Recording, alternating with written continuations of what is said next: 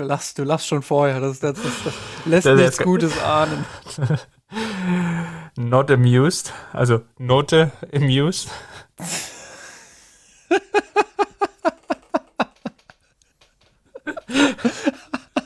ja, der, der, der ist gut.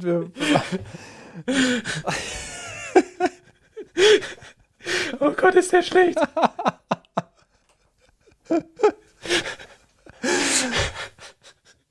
Oh, ist schon so warm hier, ey.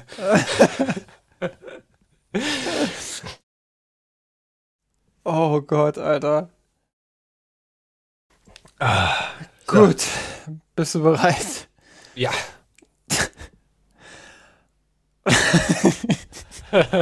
du noch nicht, ne?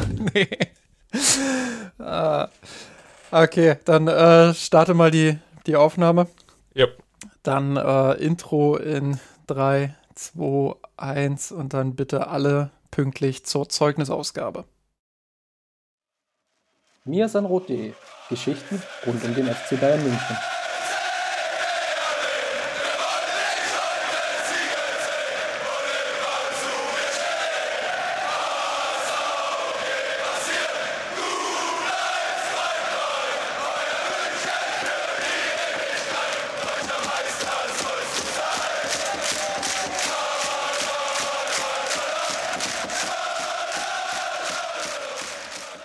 Servus und herzlich willkommen zum Mir sind Rot Podcast, Folge 255.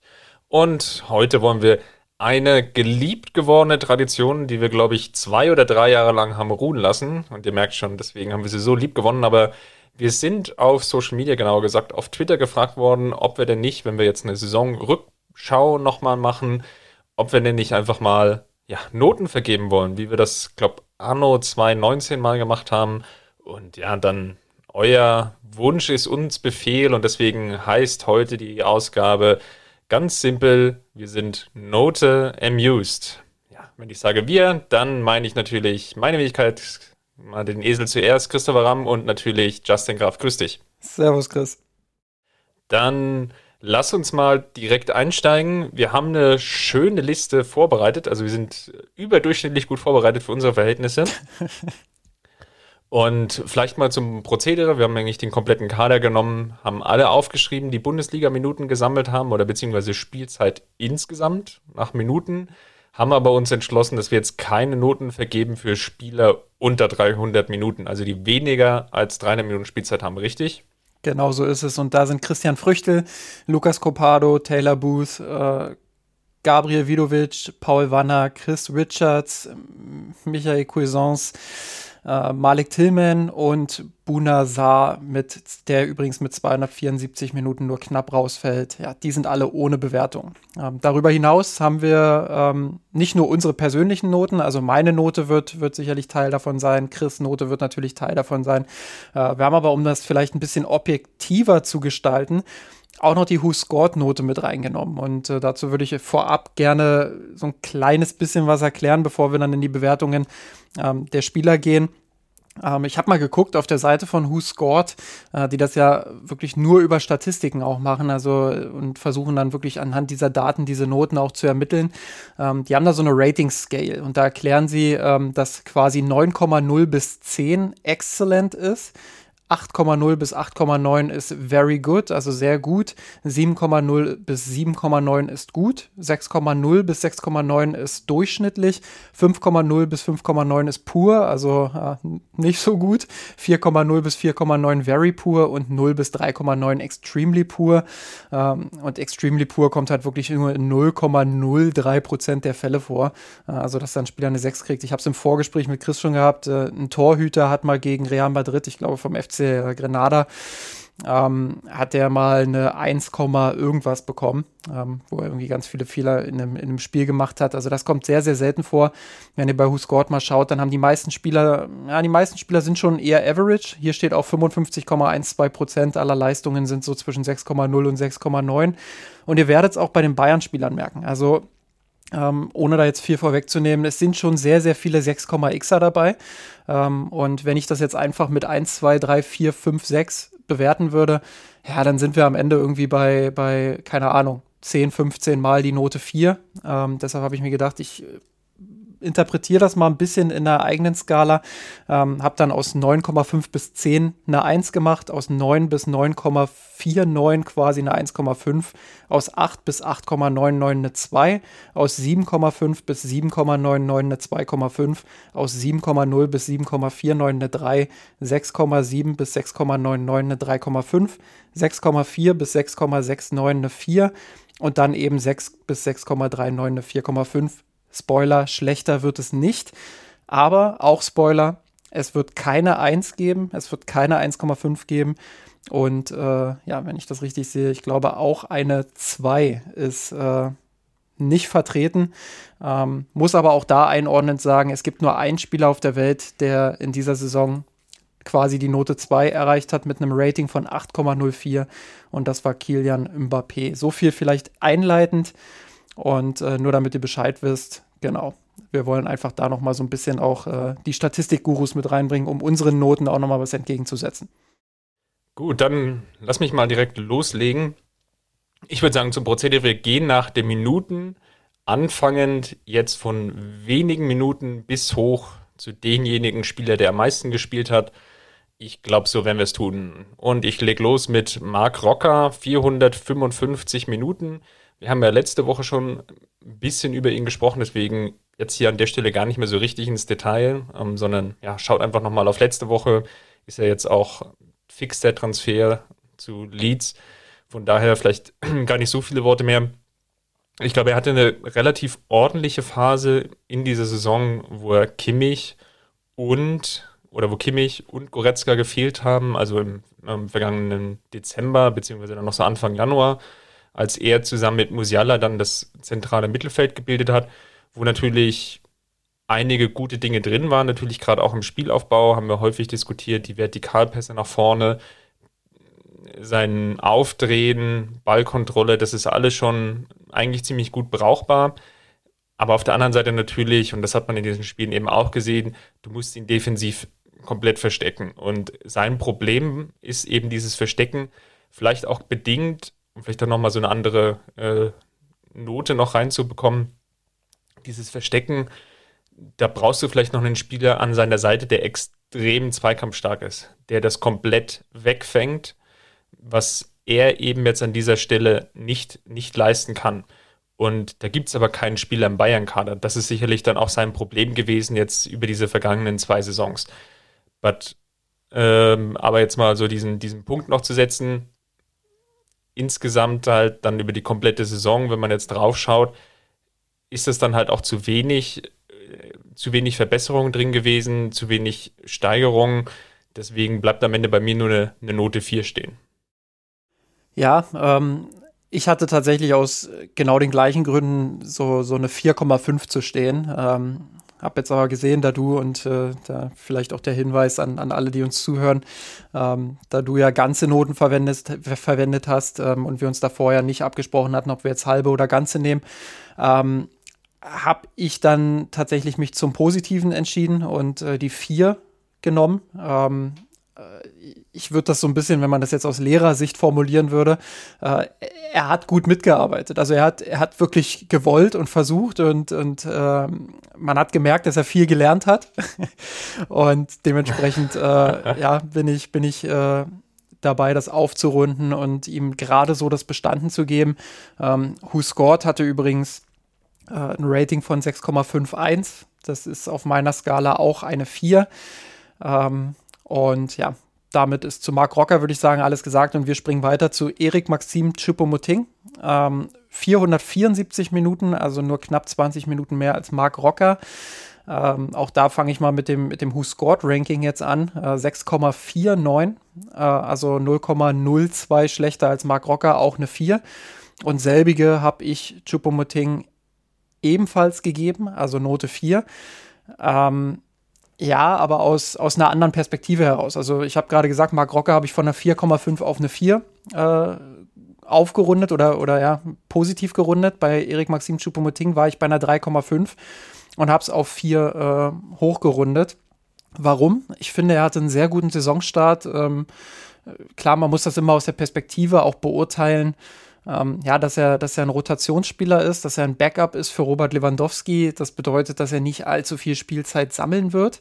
Äh, dennoch hat er in den, in den ersten ja, gut zwölf äh, Bundesligaspieltagen ja, die ein oder andere Minute sammeln können. Ähm, hat gegen Leipzig getroffen, hat äh, gegen, gegen Bochum getroffen, hat ein Tor gegen Hoffenheim gemacht. Ähm, Im DFB-Pokal wurde er eingesetzt, äh, hat, er, hat er einmal gegen den Bremer SV quasi komplett abgefackelt mit sieben Torbeteiligungen, vier Tore und drei, drei Torvorlagen. Ähm, in der Champions League kam er elf Minuten zum Einsatz gegen Dynamo Kiew, hat, hat da das Tor gemacht. Also das, das ist das, was man sich von einem Backup auch erwarten kann. Äh, wenn man nur diesen Saisonstart nehmen würde, ähm, dann bin ich sogar bei einer 2,5. Aber dann kam eben äh, ja, erst eine Muskelverletzung, dann kam Coronavirus, äh, Trainingsrückstand, dann wurde er zum, zum Afrika-Cup abgestellt, hat gefehlt.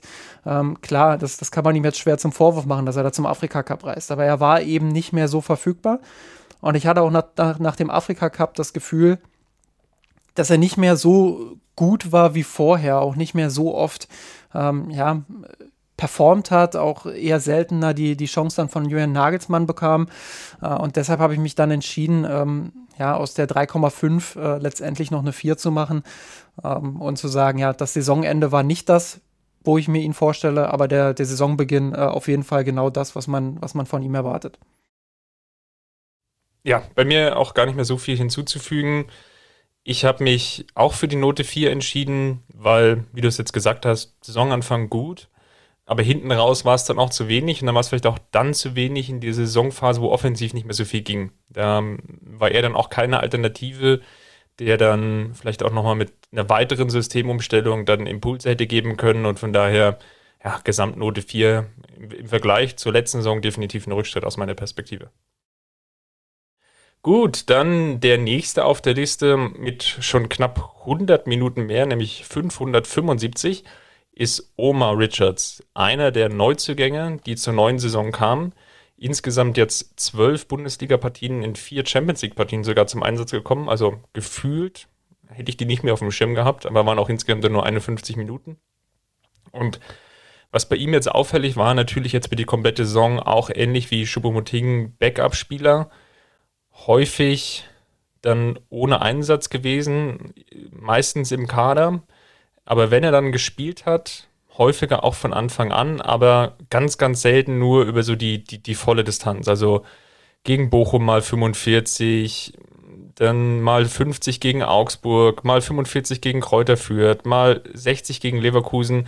Und da merkt ihr schon, das war dann quasi so als Backup-Spieler dann vielleicht auch, ja, die, die Hoffnung war, glaube ich, größer, dass er dann diese Leistung auch über diese volle 90 Minuten zeigen kann. Und da hat es halt noch nicht gereicht. Und da muss man jetzt genau gucken. Ist er noch relativ jung, ist als Perspektivspieler gekommen, obwohl er natürlich jetzt schon eher Richtung Mitte 20 ist.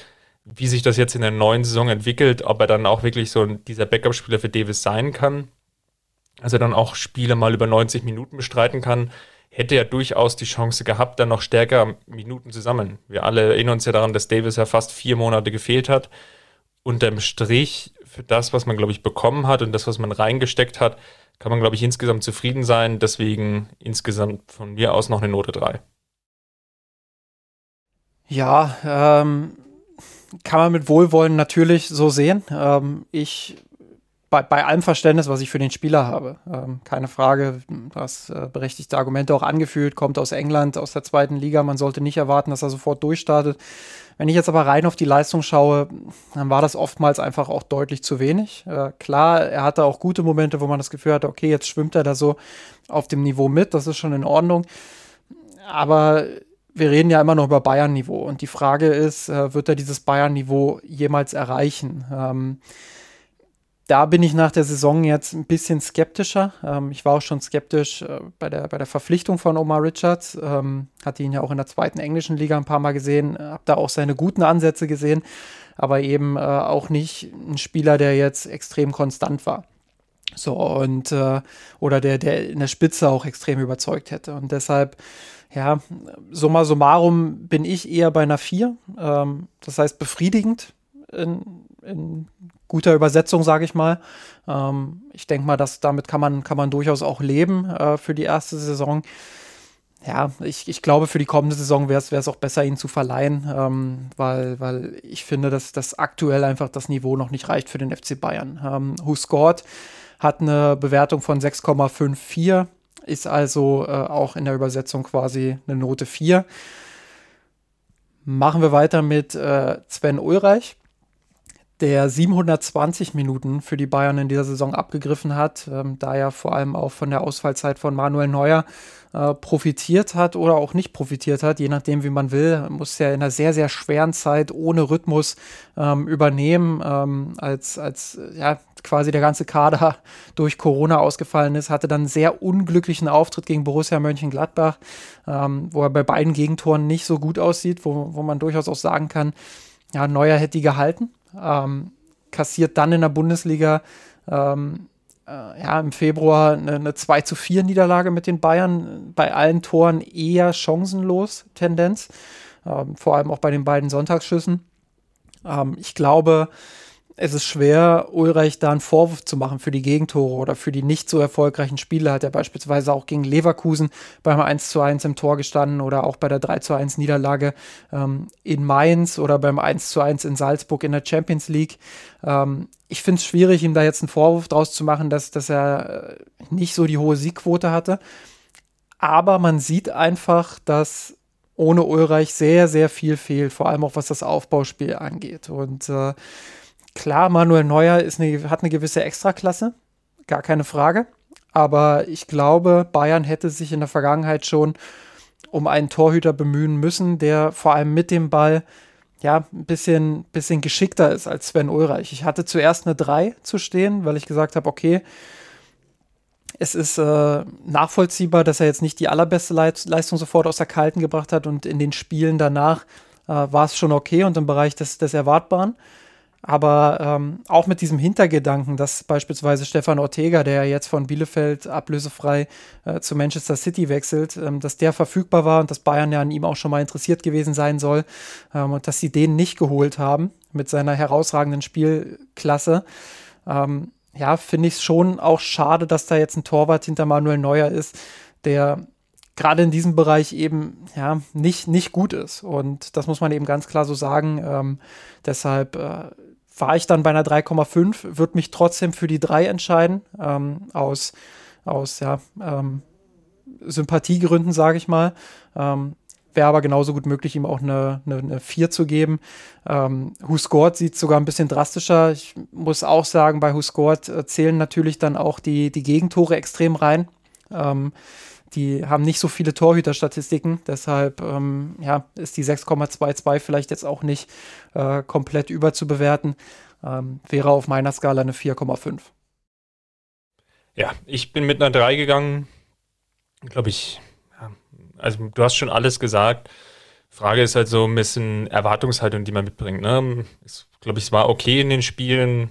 Ja, gegen Gladbach hast du schon angesprochen, wäre sicherlich mehr drin gewesen. Ich glaube auch gegen Bochum Neue hätte wahrscheinlich dann vielleicht aus diesen zwei, drei Sonntagsschüssen, die dann irgendwie reingegangen sind, dann vielleicht doch einen rausgefischt. Dann wäre das Spiel vielleicht nochmal anders verlaufen.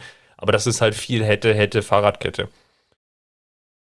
Nächster auf unserer Liste ist äh, Stanisic mit 773 Minuten. Ja, etwas überraschend vor der Saison reingerutscht in den Kader. Hat ja in der Vorsaison, also das Jahr zuvor dann bei den Amateuren gespielt, ähm, dort ist er jetzt nicht, nicht zwangsläufig aufgefallen, hat sich aber aufgrund der vielen Verletzungssituationen auf der Rechtsverteidigerposition gerade zum Saisonanfang sehr, sehr gut reingespielt. Immer sehr stabile Auftritte gehabt. Da war jetzt meistens nie irgendwas ganz Überragendes dabei, aber das war ähm, sehr, sehr solide. Und das ist eigentlich genau das, was man sich von so einem Backup-Spieler auch in dieser Rolle vorstellt, ja. Klammer auf, Klammer zu, Stichwort Bunazar.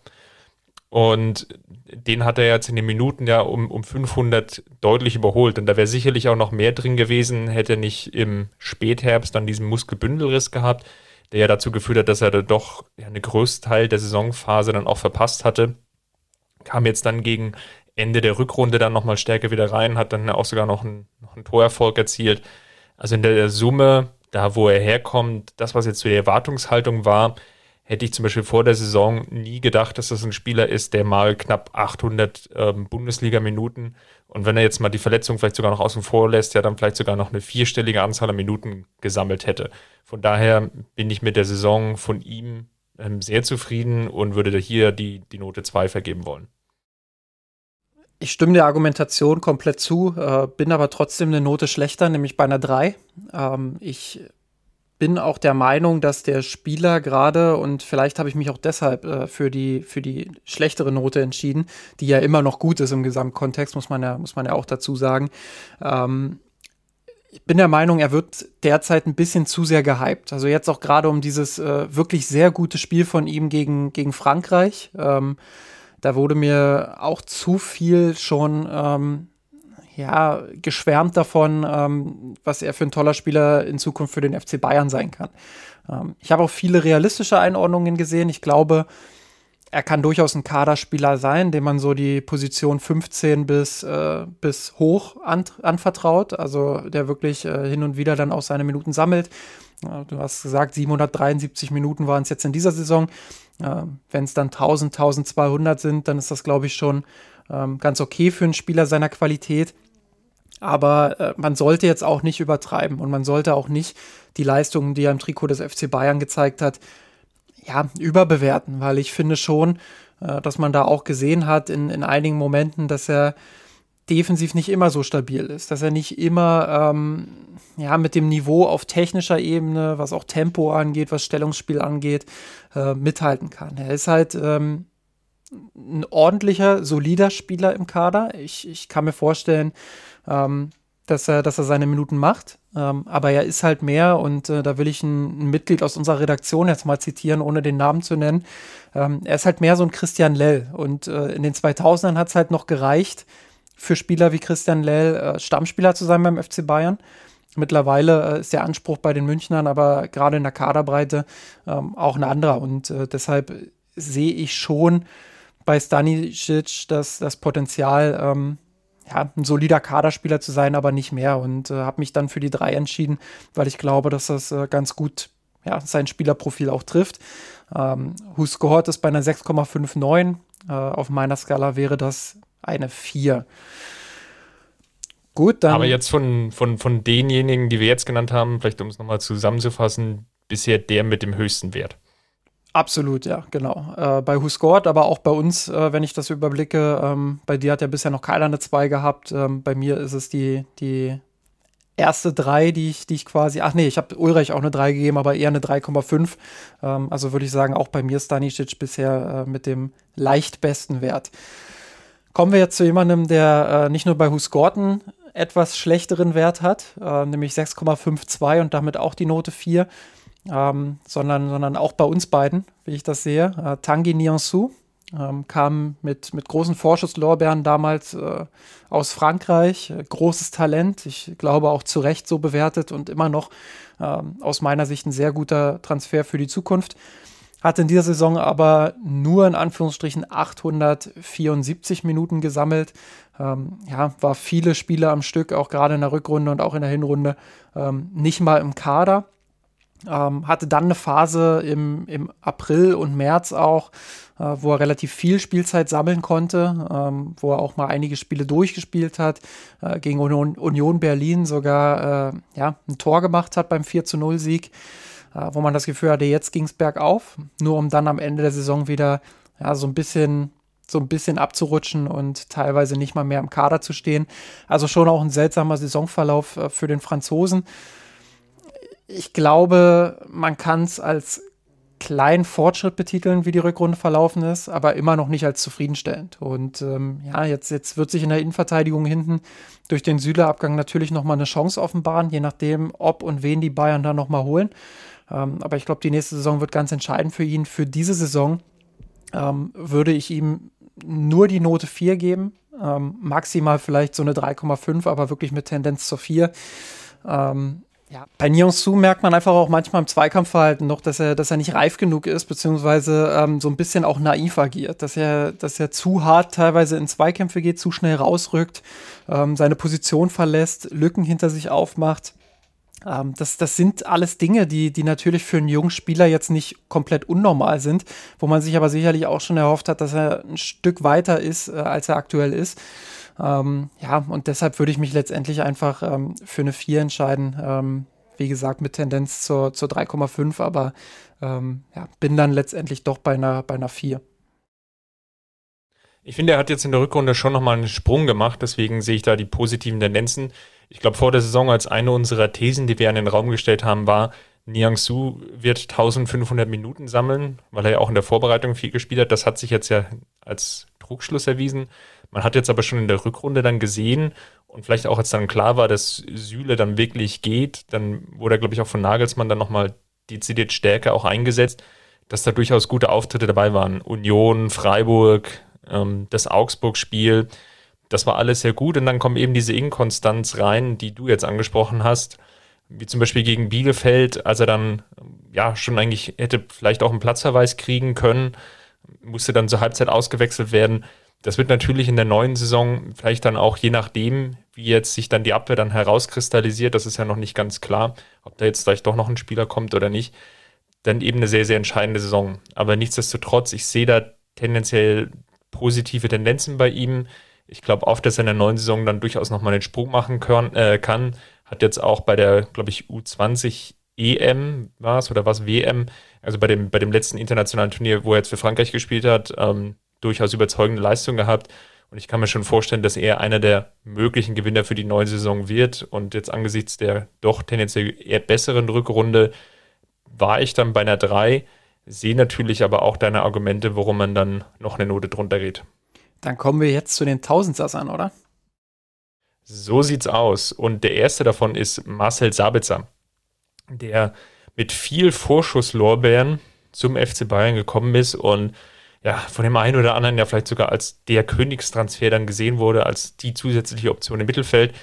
Und machen wir es kurz, das hat sich alles jetzt als Druckschluss herausgestellt, als ja, Dinge, die nicht, nicht wirklich funktioniert haben, aus ganz verschiedenen Gründen.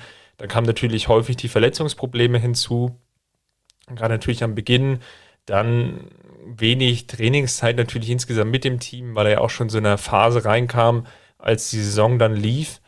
Und ja, wirkt sehr, sehr häufig, waren Spiele dabei ohne Selbstvertrauen. Ich erinnere mich an die Partie gegen Augsburg in der Hinrunde, die ja auch verloren ging wo er mit, mit einfachen Fehlern dann auch Gegentore eingeleitet hat, ähm, wo eigentlich das, was er alles in Leipzig gezeigt hat, ne, dieses, ähm, diesen, diesen Powerfußball, das, die Aggressivität in den Zweikämpfen, ähm, dann teilweise auch dieses ja, vertikale Dribbling, ähm, das, das Selbstvertrauen, das hat eigentlich komplett gefehlt und dann, das, das hat man ihm in seinem Spiel sehr stark angemerkt und diese Unsicherheit ist natürlich von Woche für Woche auch größer geworden. Und ich glaube natürlich auch, dass die, die, die Rückmeldung, die er bekommen hat, ja, seitens von den Fans, natürlich in, in den Social Media Kanälen sowieso, aber sicherlich dann auch von dem, den Trainerteam etc., dass das natürlich ein Punkt war, der natürlich wie so ein Brandbeschleuniger gewirkt hat und das Selbstvertrauen war dann irgendwann komplett weg. Wo ich jetzt sagen würde, unterm Strich, das war eine, eine verlorene Saison. Und das war natürlich, wenn man jetzt auch die finanziellen Möglichkeiten sieht, die der FC Bayern in der vergangenen Saison hatte oder sich gesteckt hat oder sich vorgenommen hat, auch ein verlorener Transfer, weil er einfach nicht die Impulse geben konnte, die man, die man sich dann erhofft hatte. Gerade vielleicht auch in diesen Saisonphasen, die dann eher kritischer waren. Natürlich jetzt Rückrunde ähm, gerade dann nochmal doppelt unterstrichen und von daher bleibt bei mir an der Stelle nur stehen Note 5. Ja, äh, kann ich nur unterschreiben. Ähm, bin von einer 4,5 gekommen, einfach weil ich, weil ich glaube, dass, dass äh, seine Leistungen im Saisonverlauf ein bisschen besser geworden sind, aber nicht ausreichend, äh, um, um dann wirklich auch ein befriedigend oder ähnliches zu geben. Also ähm, das, das war dann äh, im Endeffekt so, wie du es sagst, eine, eine, verlorene Saison und deshalb äh, von 4,5 äh, auf die Note 5 aufgerundet, ähm, bin ich komplett bei dir. Uh, Who Scored mit einer 6,38. Das ist das zweitschlechteste Ranking unter den Spielern, die wir bewerten. Ähm, Sven Ulreich, wie gesagt, mit dem schlechtesten 6,22, wobei auch da nochmal der Hinweis, äh, dass die Gegentore dann natürlich mit reinspielen und auch die verlorenen Spiele und es nicht so viele Torwartstatistiken gibt, um das zu objektivieren. Ähm, auf meiner Skala wäre dieses Who Scored Ranking dann eine 4,5. Weiter geht's mit äh, Corentin Tolisso. Ähm, ja, 1055 Minuten. Ähm, auch das nochmal, glaube ich, eine Ansage an Marcel Sabitzer, wenn, wenn jemand, der ständig verletzt ist, äh, trotzdem auf äh, ja, gut 30 Minuten mehr kommt als, als der Österreicher, äh, dann läuft nicht viel richtig. Aber auch bei Corentin Tolisso ist aus meiner Sicht nicht so viel richtig gelaufen. Ähm, es gab die Momente und äh, da möchte ich stellvertretend vor allem dieses ja, dieses tolle, dieses tolle Spiel gegen Borussia Dortmund in Dortmund, ähm, was er da gezeigt hat. Ähm, ja, wo er reingerutscht ist in die Startelf, ähm, 90 Minuten wirklich gut performt hat, ähm, wie man so schön sagt, alles reingeworfen hat, ähm, Zweikämpfe gewonnen hat, aber auch mit dem Ball wirklich gute Sachen gemacht hat. Das war so ein Moment, wo ich dachte, hm, vielleicht geht da noch was, vielleicht geht da, geht da wirklich noch was Richtung, Richtung Verlängerung. Ähm, ja, vielleicht äh, bleibt er doch länger beim FC Bayern, weil das war, das war der Moment, wo ich mich daran erinnert habe, warum Corentin Tolisso äh, ja, einst eigentlich ein sehr beliebter Bayern-Spieler war und, und ja, auch äh, von Olympique Lyon damals verpflichtet wurde. Ähm, weil er einfach ein gutes Skillset mitbringt. Und klar, er, er wird gerne in diese Box-to-Box-Schublade äh, gesteckt. Aber er kann auch ein bisschen mehr. Er ist, er ist natürlich torgefährlich, ähm, er kann aber auch technisch äh, mehr als, als das. Und ich hätte mir vorstellen können, dass er unter Nagelsmann vielleicht ja, diese Entwicklung macht und ähm, ja, sich, sich dahingehend weiterentwickelt. Aber ja, dann äh, paar Tage später kam dann schon wieder eine kleinere Blessur, dann war er nicht im Kader, dann hat er das Coronavirus, äh, Virus, dann kommt im Februar der Muskelfaserriss, dann spielt er wieder mal kurz ein paar Kurzeinsätze, dann hat er wieder einen Muskelfaserriss das zieht sich einfach äh, durch die komplette Saison. Ähm, Im September letztes Jahr Wadenprobleme. Also das, das ist einfach eine, eine Krankenakte. Ich meine, du hast, glaube ich, in, in einem der letzten Podcast-Folgen, als ich mal kurz ein Getränk holen war, ähm, hast du mal einmal die komplette Krankenakte da rausgeholt. Also das ist einfach zu viel. Und ähm, bei allem Potenzial, was er hat, muss man dann auch einfach sagen, dass äh, seine Verfügbarkeit unzureichend ist. Und dass auch seine Leistungen in den meisten Fällen einfach dann nicht zureichend sind, weil, weil er ja, weil er einfach nicht fit ist und ihm, ihm man das auch anmerkt. Und so wenig er dafür kann, äh, so sehr muss ich ihm dann einfach auch die, die Note 5 dafür geben, ähm, weil es für den FC Bayern einfach nicht ausreicht. Ähm, wünsche ihm dennoch für die Zukunft natürlich äh, auch alles Gute. Ähm, interessanterweise, Who Scored, die natürlich nur das bewerten, was er auch abliefert, also wo er denn auf dem Platz steht, ähm, hat ihm eine 6,72 gegeben, also eine 3,5. Das zeigt, glaube ich, auch nochmal, dass er statistisch wenn er spielt, natürlich gar nicht so schlecht unterwegs ist, aber er spielt halt deutlich zu selten. Und das, was er eben auf dem Platz gezeigt hat, hat dann für mich dazu geführt, dann eher mit der Note 4 zu gehen, jetzt auch gerade im Vergleich zu Marcel Sabitzer. Ich finde, beide ließen sich jetzt ja ganz gut vergleichen. Ähnliche Minutenanzahl, natürlich jetzt unterschiedlich bedingt. Ähm, Marcel Sabitzer mit, der, oder beide mit längeren Ausfallzeiten, ja, Gründe haben wir jetzt, glaube ich, ausführlich genannt, aber die Leistungen, die, die Spitzen waren bei Tolisso dann durchaus zu sehen, eben nicht in dieser Konstanz von dir aus angesprochenen Gründen, aber das war dann für mich nochmal der, der Schlusspunkt zu sagen, das war durchaus eine Note 4, hätte vielleicht sogar noch einen Tick nach oben gehen können, aber ja, was nützt dir eben dieser beste Spieler oder einer der besten Spieler, wenn er eben fast nie verfügbar ist? Jetzt machen wir einen ganz großen Sprung, minutentechnisch. Das ist übrigens und sehr interessant, weil wir haben ja, ja letztes, Jahr, letztes, Jahr, über Flick auch gesprochen ne? Ähm, und haben uns ja erhofft, dass bei Nagelsmann dieses Gap nicht so entsteht. Aber ja, das ist anscheinend jetzt äh, wieder ein großes Problem gewesen. Also, ich habe jetzt mal durchgezählt, Musiala ist jetzt Spieler der Nummer 14, der jetzt kommen wird. Und alle anderen Spiele, die wir jetzt besprochen haben, ja, mit knapp ja, von 300 bis, bis 1000 Minuten knapp. Und jetzt machen wir den Sprung auf Jamal Musiala zu 1910. Also der hat fast das Doppelte gespielt zu Tolisso und Sabitzer. Und da sieht man jetzt schon dieses, diesen Riesensprung, der, der wie bei Flick jetzt auch da war. Der hat sich jetzt bei Nagelsmann durchgezogen. Musiala mit ganz, ganz vielen Bundesligaspielen, nämlich insgesamt 29, also war fast immer verfügbar. 18 Mal eingewechselt, also stand gar nicht so häufig in der Startelf. Gerade zum Anfang ist Nagelsmann da sehr behutsam vorgegangen. Ich glaube, gerade bis zur Mitte der oder der, fast die komplette erste Saisonhälfte fast nur als ja, Einwechselspieler immer gekommen, so 45., 60., 70. Minute. Und hatte dann eine, finde ich, zumindest für mich sehr bemerkenswerte Phase, als dann Goretzka, Kimmich ausgefallen sind, hatten wir bei Marc Rocker schon angesprochen, wo dann eher eine zentrale Rolle gerückt ist, wo für mich eigentlich klar war, dass das ein Spieler ist, den der FC oder dem der FC Bayern unglaublich gut tut, weil er einfach verschiedene Rollen ausführen kann. Das, was man sich ja unter anderem ja auch von Sabitzer mal versprochen hat, ja, der kann vielleicht dann auch mal so, so eine halb verkappte Flügelrolle spielen, das kann Musiala, den kannst du dann auch auf die 10 setzen, den kannst du auf die 8 setzen, ja, teilweise vielleicht sogar irgendwie im Sechserraum.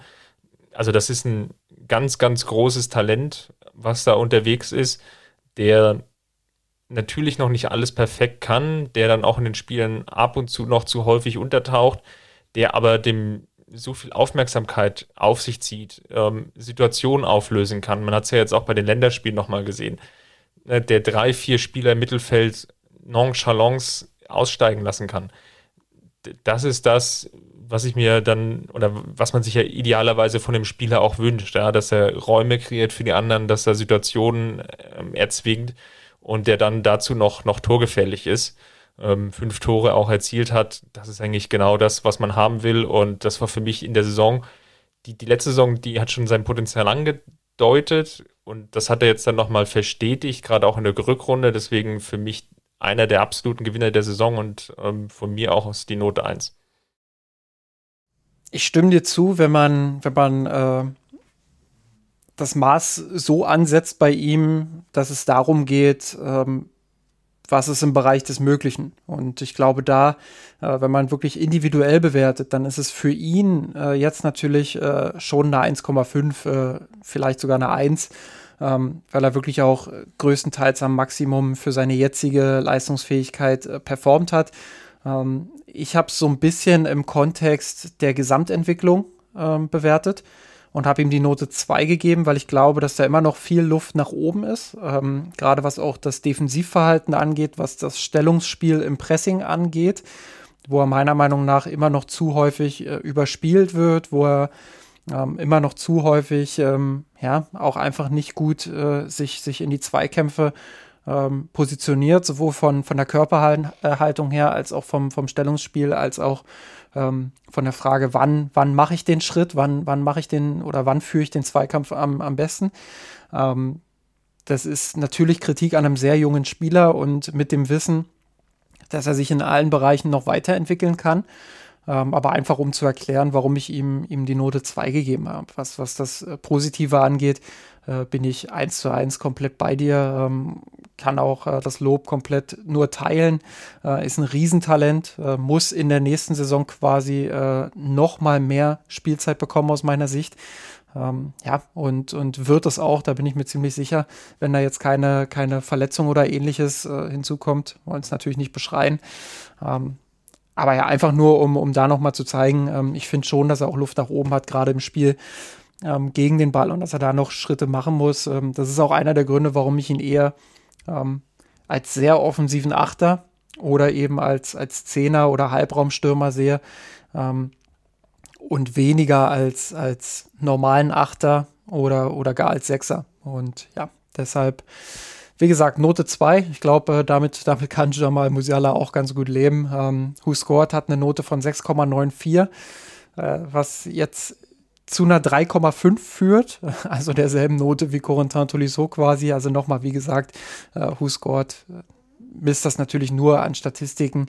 Ähm, und, und die Skala ist natürlich gerade zwischen 6,0 und 7, äh, also da, wo, wo Who Scored das als Average bezeichnet, ist sie natürlich sehr, sehr eng beieinander und äh, es haben da jetzt nur 0,06 Punkte gefehlt, dann wäre es schon eine 3. Ja, es ist, äh, Who Scored ist eben ein sehr, sehr strenger Lehrer der alten Schule, sagen wir es so. Gut, dann äh, machen wir jetzt den Sprung in die 2000er und gehen zu Leon Goretzka, der 2027 Minuten gespielt hat. Ähm, ich glaube, wir werden uns beide relativ einig sein, dass es nicht seine, seine beste Saison war, dass er nicht äh, häufig genug auch am Maximum gespielt hat. Klar, er ist lange ausgefallen mit seinen Hüftproblemen, äh, muss man ihm sicherlich zugute halten. Ähm, hat aber auch darüber hinaus jetzt ja keine, keine überragenden Leistungen gebracht. Ich finde schon, man hat gemerkt, dass, dass seine, also dass Goretzka in Bestform, und das habe ich damals ja auch in einem Artikel geschrieben, ähm, dem Team sehr gefehlt hat. Ähm, sowohl in der Zeit, als er verletzt war, als auch in der Zeit, wo er eben nicht seine beste Form auf den Platz bringen konnte. Und ähm, deshalb, ja, äh, finde ich schon, dass er, dass er eine ordentliche Saisonleistung gebracht hat, aber gemessen an seinem Niveau eben nicht gut genug. Und äh, nur um ein Beispiel mal zu nennen, Goretzka ist ja durchaus auch ein Spieler, der, der sehr torgefährlich ist, ähm, der in der letzten Saison in 32 Partien äh, an 16 Treffern direkt beteiligt war ähm, und jetzt in dieser Saison ja nur noch an, an sechs Treffern äh, direkt beteiligt war in 27 Einsätzen. Ähm, also ich glaube, da ist so ein bisschen was verloren gegangen. Und dann kommt eben die Verletzung hinzu, wenn ich bei Tolisso sage, ja, der stand ja nie zur Verfügung und ihm deshalb eine schlechtere Note gebe, äh, dann muss das für Goretzka natürlich auch zählen. Ähm, summa summarum bin ich trotzdem bei einer 3, weil ich glaube, dass er sehr wichtig für das Team ist äh, und dass er abseits von irgendwelchen Statistiken ja auch, auch eine ordentliche Leistung gebracht hat, ähm, die man, die man mit, einem, mit einer durchschnittlichen 3 äh, auch, glaube ich, ganz gut bewerten kann. Who Scored sieht ihn bei 7,08. Ähm, auf meiner Skala wäre das auch eine 3, also insofern auch die Statistiken äh, ein Stück weit auf seiner Seite. Ich bin da sogar noch eine Nummer drunter gegangen. Einfach weil ich, ich fand, das war nicht seine Saison. Also er hatte dieses extrem gute Spiel gegen Dortmund, aber ansonsten ist mir da ganz wenig in Erinnerung geblieben. Ja? Häufig untergetaucht, dann auch das Zusammenspiel, dann mit der Offensive natürlich taktisch die Einbindung vielleicht bei Nagelsmann einfach nicht, nicht ganz so gut. Und wenn man dann gerade bedenkt, dass er jetzt ja durch die Vertragsverlängerung einer der Spitzenspieler ist, ist die Erwartungshaltung an ihn ja eigentlich nochmal gestiegen, etwas höher. Und dafür war mir das dann insgesamt zu wenig. Natürlich, die Verletzung hast du angesprochen. Man hat auch gemerkt, dass es dann länger gedauert hat, bis er wieder zurückkam. Aber da war auch der, der ein oder andere Auftritt dabei, wo er gefühlt in, in ja, fast einer Halbzeit eine einstellige Anzahl an Ballkontakten hatte. Und das ist natürlich dann in der Summe zu wenig und deswegen für mich die Note 4. Dann weiter, Kingsley Coman, 2085 Minuten. Ich glaube, an der Stelle lassen Sie uns mal ruhig kurz machen. Der Offensivspieler, so viel schon vorwegnehmend im Vergleich jetzt auch zu Sané und Gnabry, die sogar noch mehr Minuten hatten, der vielleicht die konstanteste Leistung gezeigt hat, der häufig ja, bemüht ist jetzt natürlich eher ein negativ belegter Begriff, aber der, wenn er dann gespielt hat, dann sehr häufig dann auch ja, versucht hat, Dinge auch zu initiieren. Jetzt auch mit der Vertragsverlängerung ein klares Signal gesetzt hat, dass er jetzt bei, bei Bayern auch eine, eine weitere Säule sein will. Insgesamt derjenige, der einfach relativ konstant abgeliefert hat. Und na, klar fehlte dann manchmal noch so, die, die Torgefahr fehlt ihm nach wie vor noch. Dann nochmal die letzte Genauigkeit beim Passspiel könnte natürlich auch besser sein. Aber in der Summe, seine Dribbling, seine Schnelligkeit, das, das erzeugt natürlich viel Gefahr in der Offensive. Und da lasse ich mich gerade noch so durchringen, ähm, insgesamt für eine ja, Note, für eine gute Note 2. Ja, sehe ich auch so. Ähm, alles, was du gesagt hast, kann ich nur unterschreiben. Äh, wird das vielleicht noch streichen und sagen, er war der konstanteste Flügelspieler, äh, mal abgesehen von seinen Verletzungen. Und ich glaube, ja, das, das ist das größte Problem. Man, man muss ihn fit bekommen, man muss es hinbekommen, dass er ähm, ja, mindestens mal auf die 2500, wenn nicht sogar auf die 3000 Minuten kommt. Ähm, da muss man ihn irgendwie fit bekommen. Äh, und dann wird aus einer 2 auch mal ganz schnell eine 1, da bin ich ganz, ganz sicher, ähm, hat das Potenzial zu einem absoluten Weltklasse-Spieler auf den, auf den Flügeln. Ähm, ich habe das damals immer schon gesagt und äh, wurde dafür ein bisschen belächelt, ähm, weil, weil Coman, am Anfang war er ja mal so ein bisschen im Schatten von Costa, ähm, später war er dann häufig verletzt, aber ich habe immer gesagt, der, der trifft einfach die klügeren Entscheidungen auf dem Platz. Der ist sehr, sehr clever, was das angeht. Er weiß, wann er ins Dribbling gehen muss, er weiß, wann er mal abbrechen muss, er weiß, wann er gut abgesichert ist. Ähm, er, er macht gute Laufwege auch gegen den Ball. Ähm, also insgesamt einfach ein Komplettpaket, ähm, was ich sehr stark finde. Ich glaube, das größte Problem, was er noch hat, ist, dass er torgefährlicher werden muss. Also mehr selbst Tore erzielen, noch mehr vorbereiten. Wenn er den Output noch ein bisschen erhöhen kann, äh, und eben fit bleibt, dann ist das für mich ein absoluter Weltklasse-Spieler. Ähm, bin auch bei einer Note 2 in dieser Saison. Ähm, Note 1 kriegt er von mir, wenn er die, die angesprochenen Punkte ähm, dann auch noch äh, in der nächsten Saison beheben kann. Äh, Who scored bei einer 7,13? Ähm, bisher, wenn ich das richtig überblicke, die beste Note in unserer Liste ähm, ist eine Note 3 im, äh, auf meiner Skala. Und diese Note wird jetzt auch gleich nochmal torpediert, wenn ich gerade gesagt habe, er ist der, der beste Spieler in der Who Scored, im Who Scored Ranking. Ähm, dann ist das jetzt Alfonso Davies, der 2366 Minuten für die Bayern absolviert hat und von Who Scored ein Ranking von 7,31 bekommt und damit auch die Note 3.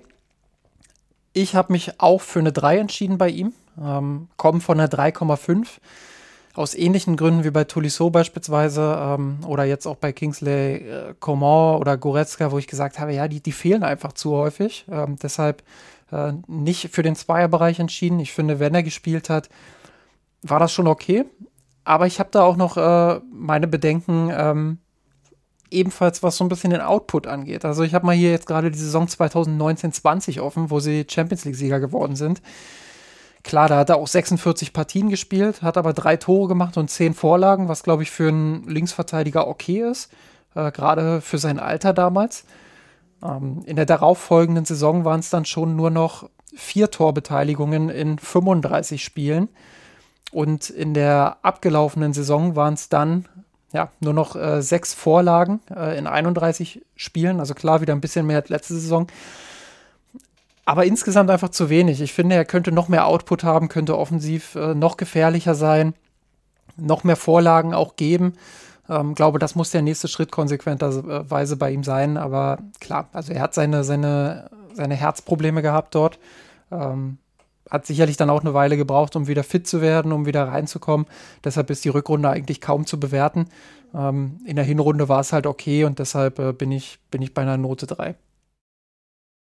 Ich bin auch bei der Note 3 geblieben, einfach weil die, die Rückrunde dann, ja, aus genannten Gründen dann nicht gut genug war. Ich glaube, in der Hinrunde hat man natürlich gesehen, dass er dieses Puzzlestück ist, das der FC Bayern braucht, um vielleicht auch eine gewisse Asymmetrie zu erzeugen, um Gegner vor Herausforderungen zu stellen. Und die Hinrunde lief ja insgesamt auch besser.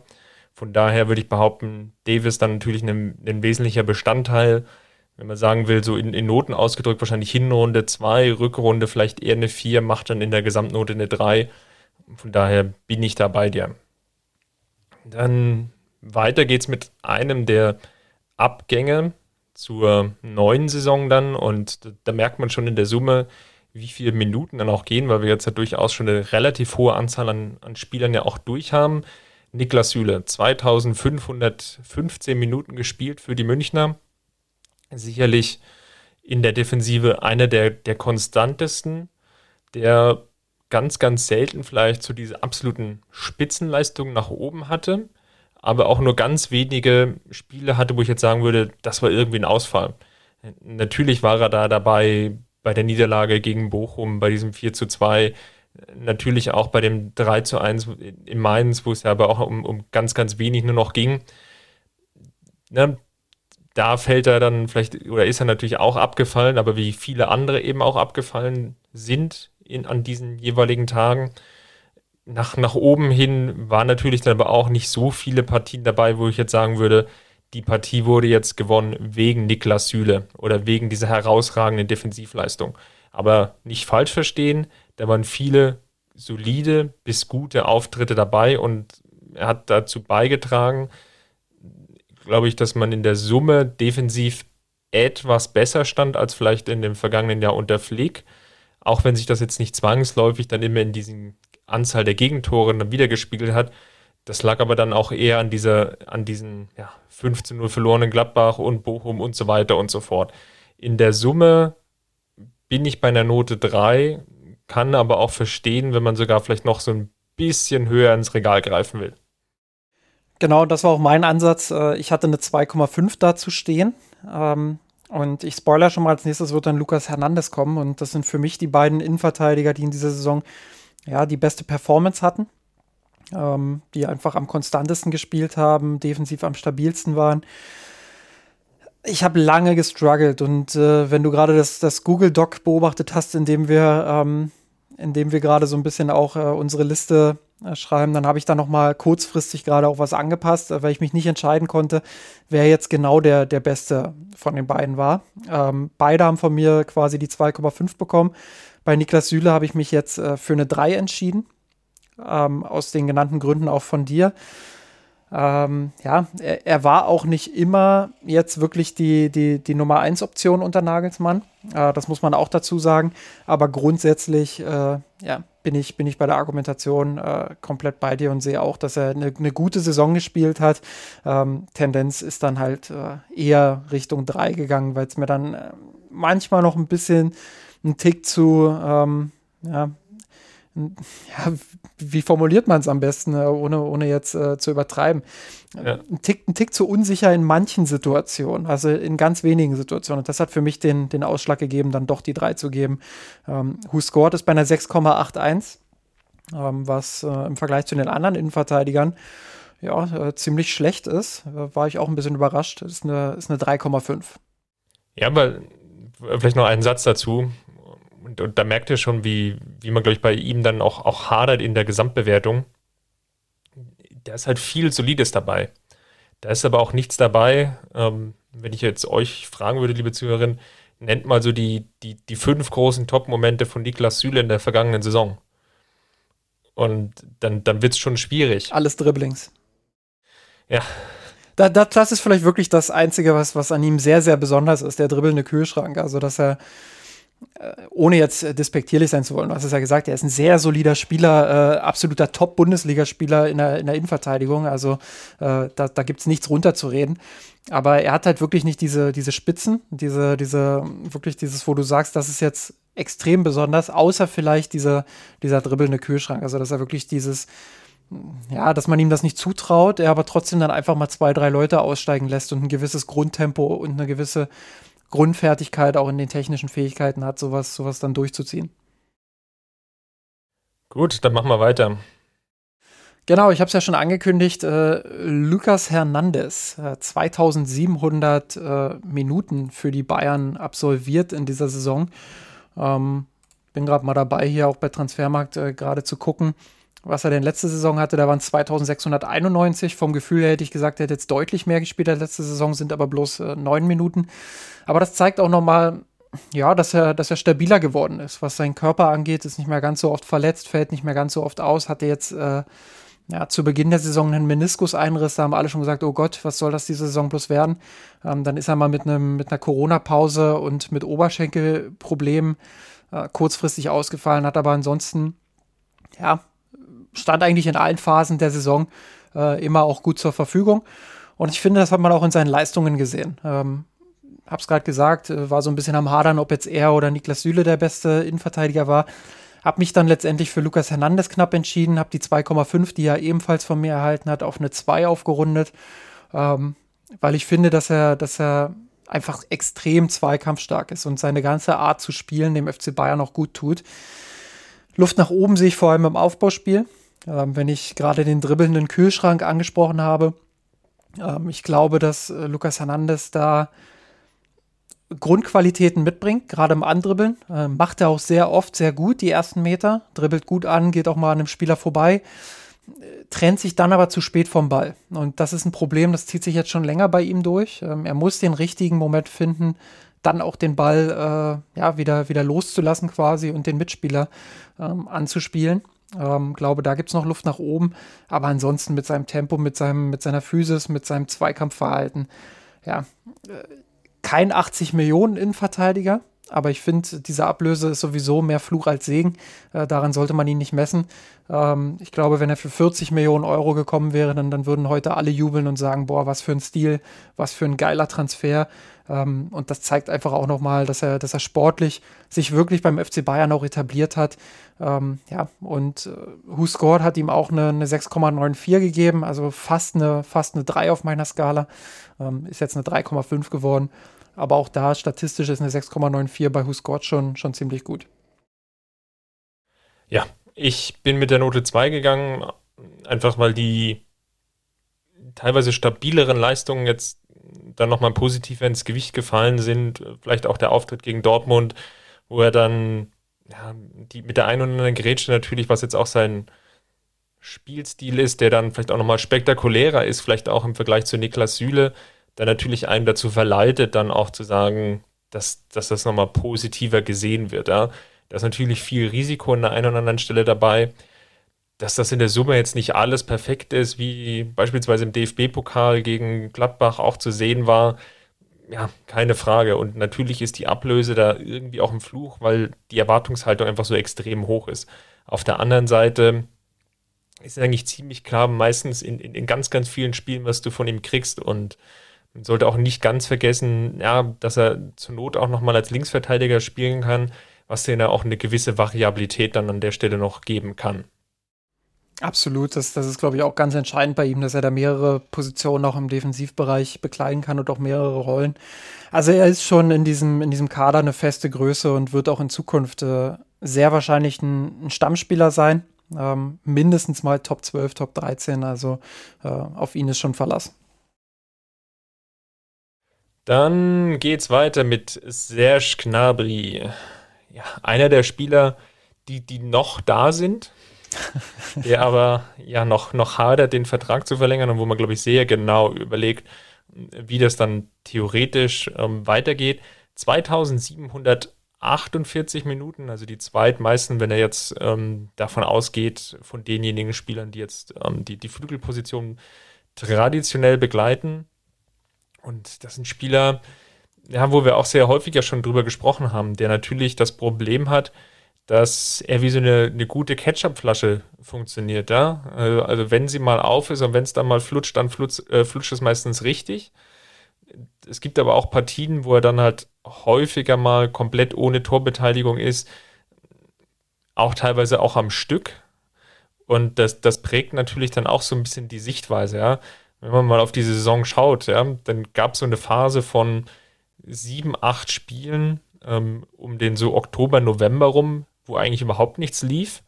Und auf einmal kam dann die Partie in Stuttgart, wo er drei Tore und zwei Torbeteiligungen hatte in 75 Minuten. Und dann kam wieder eine Phase, ja, kurze Zeit danach, gut, da waren nochmal ein, zwei Torbeteiligungen dabei, aber dann, ja, Februar, März, wieder ganz lange Phase, eigentlich ohne nahezu Torbeteiligung. Er war in der Offensive mit 14 Toren extrem wichtig in der Bundesliga, hat auch noch sechs Torvorlagen geliefert. Aber das kam halt immer mal so ähm, stoßweise. Ja, war noch das gute Spiel gegen Leverkusen beispielsweise dabei, was ja auswärts ähm, deutlich gewonnen wurde. Und in der Rückrunde dann gegen Ende dann auch nochmal relativ konstant. Ne? Tore gegen Freiburg, Bielefeld, Dortmund, natürlich auch der schöne Volleyschuss, der dann auch zum Meistertitel geführt hat. Das, das war alles in der Summe nicht schlecht. Aber das war dann auch für mich und deswegen kam ich dann auch am Ende nur zu einer Note 3 dann häufig eben auch Partien, wo es jetzt, wo, wo einfach zu wenig ging, ja, wo er sich dann nicht in, in, in, Szene setzen kann und wo du dich dann manchmal natürlich fragst, uh, hat er überhaupt mitgespielt oder wo ganz, ganz viele Ballverluste dabei sind, wo er kaum Impulse setzen kann. Muss ja nicht zwangsläufig jedes Mal ein Tor oder eine Torbeteiligung sein, sondern ne, der, dass du einen Aktivposten siehst. Und da ist er für mich halt irgendwie zu häufig noch so ein Spieler, wo du nie genau weißt, was du bekommst alles gesagt, glaube ich. Ähm, einfach die Inkonstanz und das ist ja schon immer das Problem und das, das haben wir, glaube ich, in ganz vielen Podcast-Folgen auch schon ganz häufig gesagt. In der Spitze äh, auch eher das Potenzial, ein Topspieler zu sein. Ähm, in der Breite der Leistungen dann einfach zu wenig. Äh, ich bin sogar von einer 3,5 auf die 3 gegangen, ähm, einfach weil, weil ich genau das äh, so, so schade bei ihm finde. Ähm, Who Scored sieht ihn tatsächlich mit einer 7,3. Äh, also knapp hinter Alfonso Davis, ähm, was auf meiner Skala auch eine, eine 3 wäre. Gut, dann machen wir weiter mit äh, Dayot Upamecano. Ähm, je nachdem, wie man Benjamin Pavard bewertet, äh, der letzte Innenverteidiger auf unserer Liste mit 2924 Minuten. Ähm, da möchte ich es relativ kurz machen. Ich glaube, er hat relativ viel auch in dieser Saison kassiert. Ähm, ich beginne mal einfach mit der mit der Who Scored Note, die eine 6,98 bei ihm seht, äh, also 3,5 als Note und 6,98 das beste Rating unter allen bayerischen Innenverteidigern. Hätte ich jetzt selbst nicht mitgerechnet. Äh, könnte auch daran liegen, dass er in der Bundesliga äh, ein Tor gemacht hat und vier Torvorlagen. Äh, vielleicht pusht das so ein bisschen. Ich glaube, wir, wir brauchen nicht wegdiskutieren, dass es eben Leistungen wie äh, zweimal in Gladbach ähm, gab oder, oder auch äh, gegen, gegen Eintracht Frankfurt, ja, wo er, wo er einfach nicht gut aussah, ähm, wo, er, wo er Fehler gemacht hat, eklatante Fehler, ähm, wo, wo einfach aus dem Nichts und unvorhersehbar ähm, er ganz, ganz komische Dinge auch gemacht hat. Und äh, deshalb ja, war, das, war das insgesamt einfach zu inkonstant, um ihn besser zu bewerten als, äh, als eine 4 aus meiner Sicht. Ähm, ja, ich, ich glaube weiterhin, dass er ein guter Transfer für die Zukunft sein wird, dass er es schaffen wird, diese Inkonstanz auch rauszubekommen und dass wir dann häufiger den über Meccano sehen, ja, den wir häufig in der Spitze dann auch sehen. Und äh, da sind das wirklich auch gute Leistungen. Ich, ich weiß nicht, ob du mir da widersprechen würdest, aber ich finde, dass er, dass er gute Anlagen mitbringt, dass er ähm, ja, im, in der Spitze, in den Leistungen wirklich auch gut performt hat, auch häufig in dieser Saison gute Spiele gezeigt hat, aber es sind halt dann diese Aussetzer immer wieder, äh, die das Bild trüben und wo man dann ja einfach auch äh, sagen muss, das ist dann äh, summa summarum ein bisschen zu wenig, um ihm was Besseres als eine 4 zu geben. Ja, würde ich mitgehen. Das ist natürlich auch einer der Neuzugänge und dann sieht man, glaube ich, jetzt insgesamt dann schon, dass es jetzt bei den Neuzugängen, die jetzt zur vergangenen Saison kamen, insgesamt nicht gut funktioniert hat. Ich glaube, dieses Fazit kann man halt auch ziehen als Saisonfazit, um das hier nochmal einzustreuen. Natürlich einer der Spieler, die Potenzial haben, die dann auch in der Zukunft hoffentlich sich jetzt auch nochmal entwickeln, die aber eben auch, oder bei ihm ist so ein ähnliches Problem, jetzt wie vielleicht bei Sabitzer, dann phasenweise auch da gewesen, dass dann einfach auch diese Unsicherheit da war und diese Unsicherheit auf dem Platz natürlich dann ja, fast eklatant, zu, zu, eklatanten Fehlern geführt haben. Natürlich irgendwo in der Spitze dann der, der Auftritt gegen Gladbach im DFB-Pokal, um den nochmal zu zitieren an dieser Stelle, der, äh, also wo, wo, er gefühlt gar keinen Zweikampf mehr gewonnen hat und vom, vom Stellungsspiel völlig von der Rolle war. Und auf der anderen Seite natürlich Auftritte, wo er dann 10, 12, 15 Zweikämpfe in der Partie gewonnen hat, die Torbeteiligung, dann die Torerfolge, wie beispielsweise gegen Leverkusen, wo man dann sieht, ah, okay, das ist auch ein Spieler, der dem FC Bayern gut zu Gesicht steht.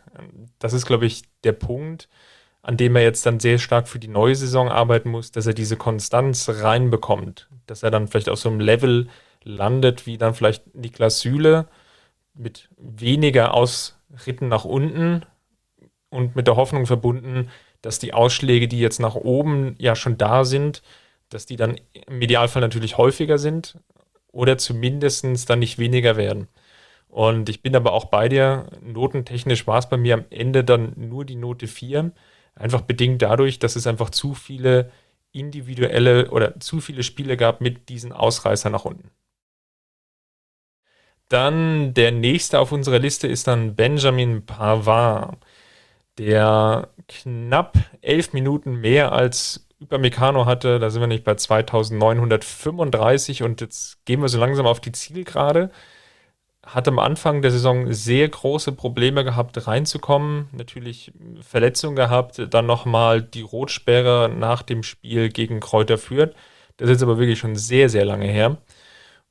Und ja, bei ihm habe ich einfach so dieses Problem, dass das ähnlich vielleicht wie bei Süle natürlich sehr, sehr häufig äh, sehr solide ist, dass er aber, und ich glaube, das ist einfach auch seinem, seinem Spielertypus und naturell bedingt, natürlich einfach auch nicht der Spieler sein kann wie ein Alfonso Davis, der dann die Impulse nach vorne setzt.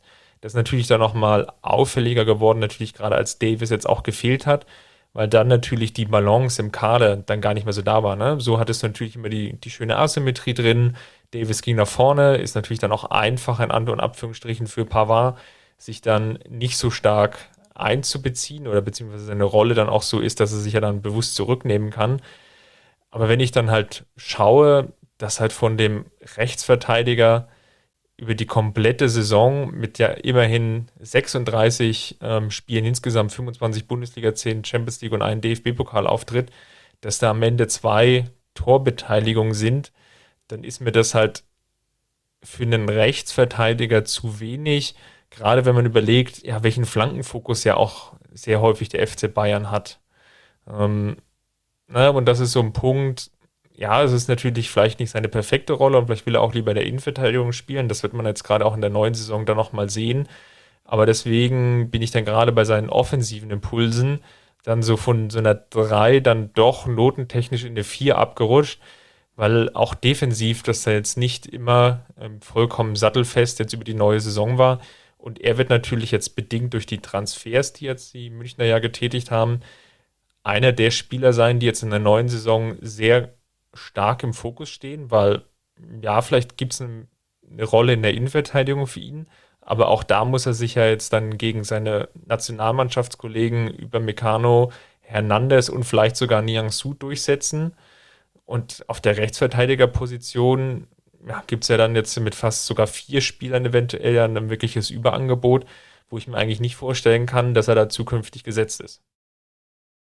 Also die Kritikpunkte kann ich alle nachvollziehen. Ich glaube, wir waren auch beide bei einer, bei einer ähnlichen Bewertung mit einer 3,5 in etwa. Äh, du hast dich dann äh, für die schlechtere Note entschieden. Ich habe mich tatsächlich für die bessere entschieden, bin auf eine 3 gegangen, ähm, weil ich finde, dass er gerade in der Rückrunde wieder die Stabilität auch gefunden hat, ähm, die ich einst an ihm so, ja, faszinierend ist vielleicht ein bisschen zu, zu euphemistisch, aber die ich schon auch gut fand an ihm. Ähm, Gerade auch in der, in der Saison, wo sie Champions League-Sieger geworden sind. Klar, er ist dann ausgefallen für das Turnier, was sehr bitter war, aber ähm, wo er einfach eine Konstante innerhalb dieses Teams war. Ich glaube, es gibt kein, kein Weltklasse-Team oder allgemein, äh, gar nicht mal Weltklasse. Ich glaube, da kannst du bis in die Kreisliga runtergehen. Äh, da gibt es kein Team, wo alle Spieler wirklich äh, gemessen an ihrem, an ihren, an ihrem Niveau ähm, Topspieler sind, sondern äh, du brauchst immer auch diese verlässlichen Komponenten, die einfach auf einem soliden Niveau durchperformen. Ähm, beim FC Bayern war das äh, lange Zeit ähm, ja, äh, Javi Martinez, der so ein bisschen unterm Radar lief im Mittelfeld, äh, der einfach konstant seinen Schuh gespielt hat, ähm, äh, sicherlich in der Spitze ein bisschen spektakulärer war als, als das, was ich jetzt gerade meine, aber ähm, ja, vielleicht auch so ein Rafinha, der ähm, unter Guardiola ja durchaus auch eine Zeit lang Stammspieler war, äh, als Lahm ins Mittelfeld gerückt ist und, und, da einfach konstant auch performt hat auf der rechten Seite. Ähm, das, das sind so Spieler, die brauchst du einfach innerhalb eines Teams. Ähm, und selbst bei Real Madrid damals, wenn man mal äh, auf diese königliche Mannschaft schaut, die Galacticos, da gab es auch viele Spieler, die jetzt, die du jetzt nicht gerade als galaktisch äh, wahrnimmst, die aber einfach wichtig für dieses gesamte Gefüge waren. Und das war Pavard für mich. Und das war er dann lange Zeit nicht mehr. Und in dieser Saison, finde ich, ähm, war er das in der Rückrunde dann teilweise wieder. Ähm, hat deutliche Sprünge wieder in diese Richtung gemacht. Defensiv fand ich ihn sehr, sehr stark auch in der Rückrunde. Ähm, hat viele wichtige Zweikämpfe auch im, im Strafraum geführt. Ja, und deshalb äh, bin ich letztendlich dann auf eine 3 gerutscht ähm, und, und hoffe, dass er sich zur kommenden Saison dann wieder stabilisieren kann, endgültig ähm, und sein Niveau beim FC Bayern auch findet. Ähm, sonst gebe ich dir natürlich recht. Also der Konkurrenzkampf wird äh, vor allem auch durch die, durch die Verpflichtung von Masraoui natürlich nochmal deutlich größer und in der Innenverteidigung ist er eh schon da. Ähm, Who scored, um das Ganze noch rund zu machen, hat bei ihm eine 6,87. Ähm, das ist dann in der Skala, die ich vorhin vorgestellt habe, eine 3,5. Dann geht es weiter mit Leroy Sané. Ähm, ja, einem, einem Sorgenkind des FC Bayern, wenn man so will, und des deutschen Fußballs. Ähm, Aber schon jetzt Top 5 Spieler, also ja, gehen wir, wirklich wir, auf die Zielgerade. Wir, wir, kommen dem Ende näher. Ähm, Leroy Sané mit 2963 Minuten, der letzte im 2000er Bereich. Ich fange mal mit meiner Note an. Ich habe ihm eine 2,5 gegeben und habe mich dann entschieden, ihm die schlechtere Note zu geben, also die 3. Warum habe ich das getan? Ich äh, glaube, wir, wir wissen alle, ähm, dass er einen holprigen Saisonstart, so die ersten paar Wochen hatte. Und dann ging es los. Dann hat er ähm, kurz vor der Länderspielpause ähm, hat er eine Vorlage gegeben, die ganz gut war nach seiner Einwechslung gegen Hertha BSC. Dann kam eine relativ gute Länderspielpause. Ähm, dann hat er gegen Leipzig getroffen, hat er gegen Bochum getroffen und eine Vorlage gegeben. Äh, hat er gegen Kräuter Fürth eine Vorlage gegeben. Ähm, er hat in den ersten ja, gut 17 Bundesligaspielen, also in der Hinrunde, ähm, war er, glaube ich, an 13 oder 14 Toren direkt beteiligt. So, und äh, hat häufig mal auch im Zentrum gespielt. Wenn er links gespielt hat, ist er häufig ins Zentrum eingerückt, war sehr viel unterwegs, hat gegen den Ball ähm, deutlich mehr Engagement gezeigt als noch, als noch ähm, ja, in den Vormonaten. Ähm, und alle haben so gedacht, jetzt ist der Knoten geplatzt. So, dann kam aber die Corona-Infektion, dann kam die Rückrunde, da hat er gegen, gegen Köln nochmal zwei Vorlagen gegeben, gegen Hertha nochmal ein Tor geschossen und später gegen Frankfurt nochmal das entscheidende Tor gemacht. Aber viel mehr kam dann halt nicht mehr. Also bis zum Ende der Saison war er in der Bundesliga dann an keinem Tor mehr beteiligt. In der gesamten Rückrunde nur, nur an vier Treffern direkt beteiligt in der Bundesliga. Und das ist für seine Ansprüche einfach zu wenig. Und ähm, ja, es ist unerklärlich, äh, warum er immer wieder dann auch in so Löcher fällt. Ähm, das ist von außen nur ganz, ganz schwer zu beurteilen. Und äh, da muss der, der FC Bayern wirklich auch schauen, vor allem das Trainerteam, dass man die Ursachen dafür findet und dass man es schafft, ihn dann wirklich auch auf Strecke zu bringen, äh, dass er die Performance, die er bei weite Strecken der Hinrunde auch gezeigt hat, ja, dann konstant abliefert, weil er ist tendenziell ein extrem torgefährlicher Spieler. Das hat er bei Manchester City unter Beweis gestellt, das hat er bei Schalke gezeigt, das hat er beim FC Bayern über Phasen auch gezeigt. Und ähm, ja, das, das muss er jetzt wieder reinbekommen. Einfach noch mehr Output, noch konstanter. Ähm, und deshalb habe ich mich letztendlich dann für die 3 entschieden. Äh, Who Scored sieht äh, ihn bei einer 7,17 äh, und dementsprechend auch bei einer Note 3. Ja, ich kann da gar nicht so viel hinzufügen. Ich glaube, das ist einer der Spiele, wo man sagen würde, starke Hinrunde und dann relativ schwache Rückrunde und ja, zusammengenommen kam ich dann auch auf die Note 3. Da war eben dann an der Stelle einfach nicht mehr drin. Nächster in unserer Liste Kimmich und jetzt machen wir minutentechnisch nochmal einen etwas größeren Sprung von ja, Sané von 2963 jetzt auf 3300. Also schon nochmal knappe 400 Minuten mehr für Kimmich, der, obwohl er ja eine relativ lange Ausfallzeit hatte, ähm, bedingt durch seine Corona-Infektion und dann ähm, den ja, Herzmuskelproblemen, dann, die sich dann im Nachgang ergeben haben. Ich würde jetzt diese Debatte mal versuchen wollen auszuklammern, auch wenn ich die nicht, nicht ganz ausklammern kann an der Stelle, weil es natürlich einfach eine Diskussion war, die, und das war auch so ein bisschen Sinnbild natürlich in dieser kompletten Saison, das sich auch durchgezogen hat. Und das, das manifestiert sich eben jetzt auch an, an ihm, dass immer wieder so einzelne Brandherde waren. Und das hat sich eigentlich auch durch die komplette Saison durchgezogen. Angefangen noch ähm, von den vielleicht eher holprigen Vorleistungen ähm, jetzt in der, in der Vorbereitung, wo ja kein Spiel gewonnen wurde, ähm, über dann natürlich dann die, die Corona-Debatte, dann die vielen Infektionen, gerade jetzt so im, in dem vergangenen Herbst und, und dann im Winter, bis hin dann in der Rückrunde, wo es dann halt natürlich leistungstechnisch dann auch noch lief. Und dann kommen natürlich noch die ganzen Vertragssituationen hinzu. Und da sind wir jetzt ja bei diesen ganzen verbleibenden Spielern, wo jetzt ja überall dann Verträge verlängert wurden. Im positiven Fall natürlich jetzt bei ihm. Ähm, er bleibt den FC Bayern definitiv jetzt noch länger erhalten. In der Summe glaube ich, eine durchschnittliche Saison für ihn mit wenig größeren Highlights, aber auch wenig Partien, wo ich jetzt sagen würde, da ist er komplett unten durchgefallen. Leider, das sind aber so zwei Punkte, wo ich natürlich mir natürlich auch von so einem Spieler seines Formates dann mehr erhoffen würde, wo er dann auch diesen, diesen Sieg will. Und man hatte das Champions League-Finale von 2020 ja da noch vor Augen diesen unbedingten Willen oder auch diese Spiele gegen Dortmund sehr, sehr häufig, wo er dann nochmal über sich hinauswächst und wo er dann, dann auch als, als dieser Motivationsleader, wenn ihr so wollt, auf dem Platz dann auch nochmal stärker agiert. Und da ist er in beiden Spielen gegen Villarreal für mich deutlich abgefallen. Und das war sicherlich auch einer der Gründe, warum es dann im Viertelfinale der Champions League rausging ich will gar nicht behaupten, dass jetzt die Form, die die Mannschaft zu diesem Zeitpunkt hatte, dann gereicht hätte gegen Liverpool im Halbfinale. Das, ich glaube, da wären wir uns fast alle einig, das wäre dann ja, in sieben, acht Spielen dann, dann durchaus auch für Liverpool ausgegangen. Aber eben diesen Schritt dann nicht zu schaffen in so einem Match, wo man, oder in beiden Partien, wo man so überlegen äh, eigentlich war, auf dem Papier sich dann durchzusetzen, das führt dann für mich dann schon dazu, wo ich einfach von einem Spieler wie Kimmich dann auch, auch mehr erwarte. Deswegen am Ende eben nur die Note 3, weil, wie gesagt, die Ausreißer nach oben waren relativ wenige, aber es war halt sehr, sehr häufig grundsolide und hat auch an den Standardsituationen gearbeitet, das will ich jetzt nochmal an der Stelle hervorheben. und dazu beigetragen, dass die Münchner da gerade nach Eckbällen wesentlich gefährlicher geworden sind. Ja, Kimmich und Standards ist sowieso so ein, so ein eigenes Thema. Äh, ich habe ihn da noch nie schlecht gesehen, ehrlich gesagt. Äh, ich finde, äh, wird sich ja mal ganz gerne auch auf Twitter darüber lustig gemacht, aber ich finde, das ist ein Mythos. Ähm, ich finde, dass Kimmich gute Standards tritt und dass es auch einen Grund hat, dass all die Trainer bisher gesagt haben, tritt du die Ecken, tritt du die Freistöße. Das hat nichts damit zu tun, dass im Kader kein anderer gegen den Ball treten kann. Ähm, ich glaube, Standards hängen sehr, sehr, sehr, sehr, sehr davon ab, was im Strafraum passiert und ähm, ja, wie, wie sich die Spieler dort bewegen.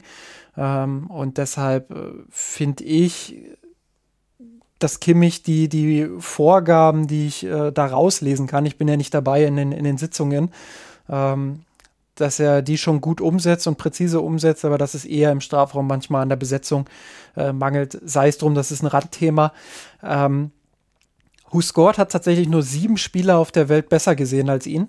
Ähm, Kimmich hat eine Bewertung von 7,6, äh, ist damit ähm, ja, einer der wenigen Spieler beim FC Bayern, nämlich nur einer von zweien, die es äh, in, den, in den Zweierbereich schaffen, äh, mit einer 2,5 auf meiner Skala. Ähm, das ist schon ziemlich stark und zeigt, glaube ich, auch nochmal, dass wir natürlich extrem hohe Ansprüche an ihn haben und er natürlich auch an sich selbst und der FC Bayern auch an ihn, ganz klar. Ähm, und wir ihn vielleicht im Kontext der gesamten Mannschaft ein bisschen zu schlecht bewerten, dahingehend, dass er immer noch einer der besten Spieler auf dem Platz ist. Ähm, aber ich stimme deiner Argumentation trotzdem zu, weil Kimmich eine besondere Rolle in diesem Team hat. Und dieser besonderen Rolle ist er gerade in den äh, ganz entscheidenden Spielen nicht immer gerecht geworden. Und äh, dazu zählt dann eben auch diese leidige Corona-Debatte, ähm, wo er lange ja, ähm, mit sich gehadert hat, ob er das jetzt macht, äh, wo er dann lange auch ausgefallen ist, ähm, dem Team damit nicht geholfen hat, Unruhe auch reingebracht hat, auch mit seinem nicht ganz so klugen Interview damals. Ähm, sei es drum, auch das will ich jetzt nicht zu tief nochmal noch mal diskutieren, aber ähm, es war eine Saison, wo er schon im Durchschnitt natürlich besser performt hat als die meisten anderen Spieler auf dieser Welt wo er gemessen an seiner eigenen Leistungsfähigkeit aber häufig unter seinen Möglichkeiten blieb, ungewohnt einfache Fehler auch mal eingestreut hat, jetzt nicht fünf, sechs Stück an, an einem Spiel oder in einem Spiel, aber ähm, immer mal wieder einen dann auch, der, der wehgetan hat. Und ähm, das ist schon ungewohnt bei ihm und deshalb bin ich von der 2,5 letztendlich auch auf eine 3 gegangen, ähm, nochmal gemessen an seinen Möglichkeiten, die er eben hat. Ja, dann äh, kommen wir zu einem relativen, relativ absurden Who Scored Ranking, nämlich bei Manuel Neuer, der 3501 Minuten gesammelt hat. Ähm, auch da unterstreicht, glaube ich, nochmal das Who Scored Ranking das, was ich vorhin bei Sven Ulreich auch gesagt habe. Neuer hat nur eine 6,74 bekommen. Das ist eine 3,5 auf meiner Skala. Ähm, ja, ich denke, das hängt einfach damit zusammen, dass er viele Gegentore bekommen hat, ähm, an denen er größtenteils einfach auch nichts machen konnte. Ähm, das, das ist aber Who Scored egal. Und dass es eben wenige Statistiken auch für, für Torhüter bei Who Scored gibt, äh, wo man sagen kann, äh, die sind jetzt klar, klar zu bewerten. So, und ähm, deshalb kommt, glaube ich, dieses Ranking zustande. Und eine deutliche Diskrepanz zu dem, wie wir ihn gesehen haben. Ähm, ich habe ihn mit einer 1,5 bewertet, äh, habe vorhin gesagt, äh, als Ulrich nicht da war, hat man genau gesehen, ja, wie schmerzhaft er einfach auch vermisst wird äh, mit seinen Qualitäten, die er im Passspiel mitbringt ähm, im Aufbauspiel enorm wichtig, aber auch auf der Linie immer mal wieder auch einen unhaltbaren rausfischt. Ähm, für mich immer noch äh, ein Top-3-Torhüter auf dieser Welt. Ähm, das ist unfassbar, wie er sich auch in dieser Saison wieder gesteigert hat. Ich finde es äh, ja, einfach, nur, einfach nur klasse, ähm, welche Konstanz er auch einfach an den Tag legt. Und man hat ja eine Phase in seiner Karriere gehabt, wo man schon damit gerechnet hat, auch äh, jetzt könnte es langsam bergab gehen, wo Bayern dann auch Nübel geholt hat, wo man sich versucht hat, so ein Stück weit darauf auch vorzubereiten. Jetzt aber auch merkt, er ist wieder stabil, er ist äh, wieder ungefähr der Alte. Vielleicht ein Mühe, ein Mühe verloren hat in, in manchen Bereichen, aber immer noch absolute Weltklasse ist und äh, ja, äh, immer noch einzigartig, auch was das, was das Verhalten äh, des mitspielenden Torhüters auch angeht. Also wie viele Dinge, ich glaube, ich habe neulich mal eine, eine, Grafik gesehen mit Opta-Daten, äh, wo einfach gezeigt wurde, wie oft er außerhalb des Strafraums auch Situationen klärt. Und das ist deutlich häufiger als bei jedem anderen Torhüter auf der Welt. Und ja, äh, wenn er irgendwann nicht mal nicht, nicht mehr sein sollte, wird das äh, ein Riesenloch in, in, äh, in die Spielweise des FC Bayern rei äh, reißen, glaube ich. Und, und ja, er wird schmerzlich vermisst werden. Äh, insofern äh, sollte man als Bayern-Fan, glaube ich, lange hoffen oder darauf hoffen, dass er noch lange beim FC Bayern bleibt. Ich habe äh, ihm eine 1,5 gegeben und dann auf die 1 aufgerundet, weil er für mich ja, äh, vielleicht sogar der beste Spieler der Saison war. Ähm, ich habe bei der, bei der Wahl bei den Mirsan Rote Awards habe ich zwar für Müller gestimmt, habe aber nochmal drüber nachgedacht und muss sagen, ja, Neuer, Neuer war schon, äh, glaube ich, glaube ich, der beste, weil auch konstanteste Spieler in dieser Saison. Ja, dem gibt es nichts hinzuzufügen. Ich bin bei der Note 1 gelandet. Dann den anderen Spieler, den hast du jetzt schon angesprochen, der jetzt der nächste und der vorletzte Spieler, so viel kann man schon spoilern, in unserer Liste ist, ist Thomas Müller, der nochmal 64 Minuten mehr gespielt hat, nämlich 3565 als Manuel Neuer und der natürlich eine überragende Hinrunde hatte. Ich glaube, das kann man an der Stelle sagen. In der Bundesliga sieben Spiele in Folge mit einer Torbeteiligung gehabt hat dann ja, ein Spiel ausgelassen hatte, dann nochmal vier Stück aufgelegt, also äh, in elf Spielen in der Hinrunde in Folge zehn Torbeteiligungen, insgesamt, also zehn an zehn Spielen davon Torbeteiligung, insgesamt 14 Torbeteiligungen sogar in Summe, was natürlich ein abstrus hoher Wert war und lange Zeit natürlich so aussah, als käme er da ja, Richtung fast 30 Torvorlagen vielleicht am Ende der Saison. Und dann gab es aber diese Phase im Frühjahr, wo es einen größeren Leistungsabfall gab, wo man es auch in der Mannschaft natürlich gemerkt hat, wo es dann von den Ergebnissen her nicht gestimmt hatte. Leverkusen, Hoffenheim, natürlich dann das Aus gegen Villarreal, wo er ja zwar noch eine Torbeteiligung hatte, eine Vorlage bei diesem ja, 1 zu 1 dann oder bei dem zwischenzeitlichen 1 zu 0 auf Lewandowski, wo man aber gemerkt hat, dass da nicht mehr ganz so viel zusammenpasst, ja, wo er sich dann nicht mehr so gut einfügen konnte, wo er dann auch Lewandowski dann nicht mehr gefunden hatte. Und ja, erst dann gegen Ende mit den Spielen wie gegen Dortmund, Stuttgart, Wolfsburg, wo es dann wieder besser wurde, ja, wo er dann auch wieder präsenter war. Aber man hatte auch schon vielleicht gemerkt an dieser Stelle insgesamt, die Saison war dann für ihn auch sehr lang. Muss ja auch dafür nicht vergessen, dass er natürlich jetzt im September dann auch schon 33 wird und muss natürlich dann schauen, wie es insgesamt weitergeht. Er bleibt ja der Münchner jetzt ja dann trotz allem Gott sei Dank erhalten. Aber ja, Hinrunde extrem gut, Rückrunde dann nicht mehr ganz so gut. Ich glaube, ein Punkt, den häufig mal unter den Tisch fällt, ist natürlich auch, er organisiert natürlich nach wie vor das komplette Gegenpressing auf dem Platz.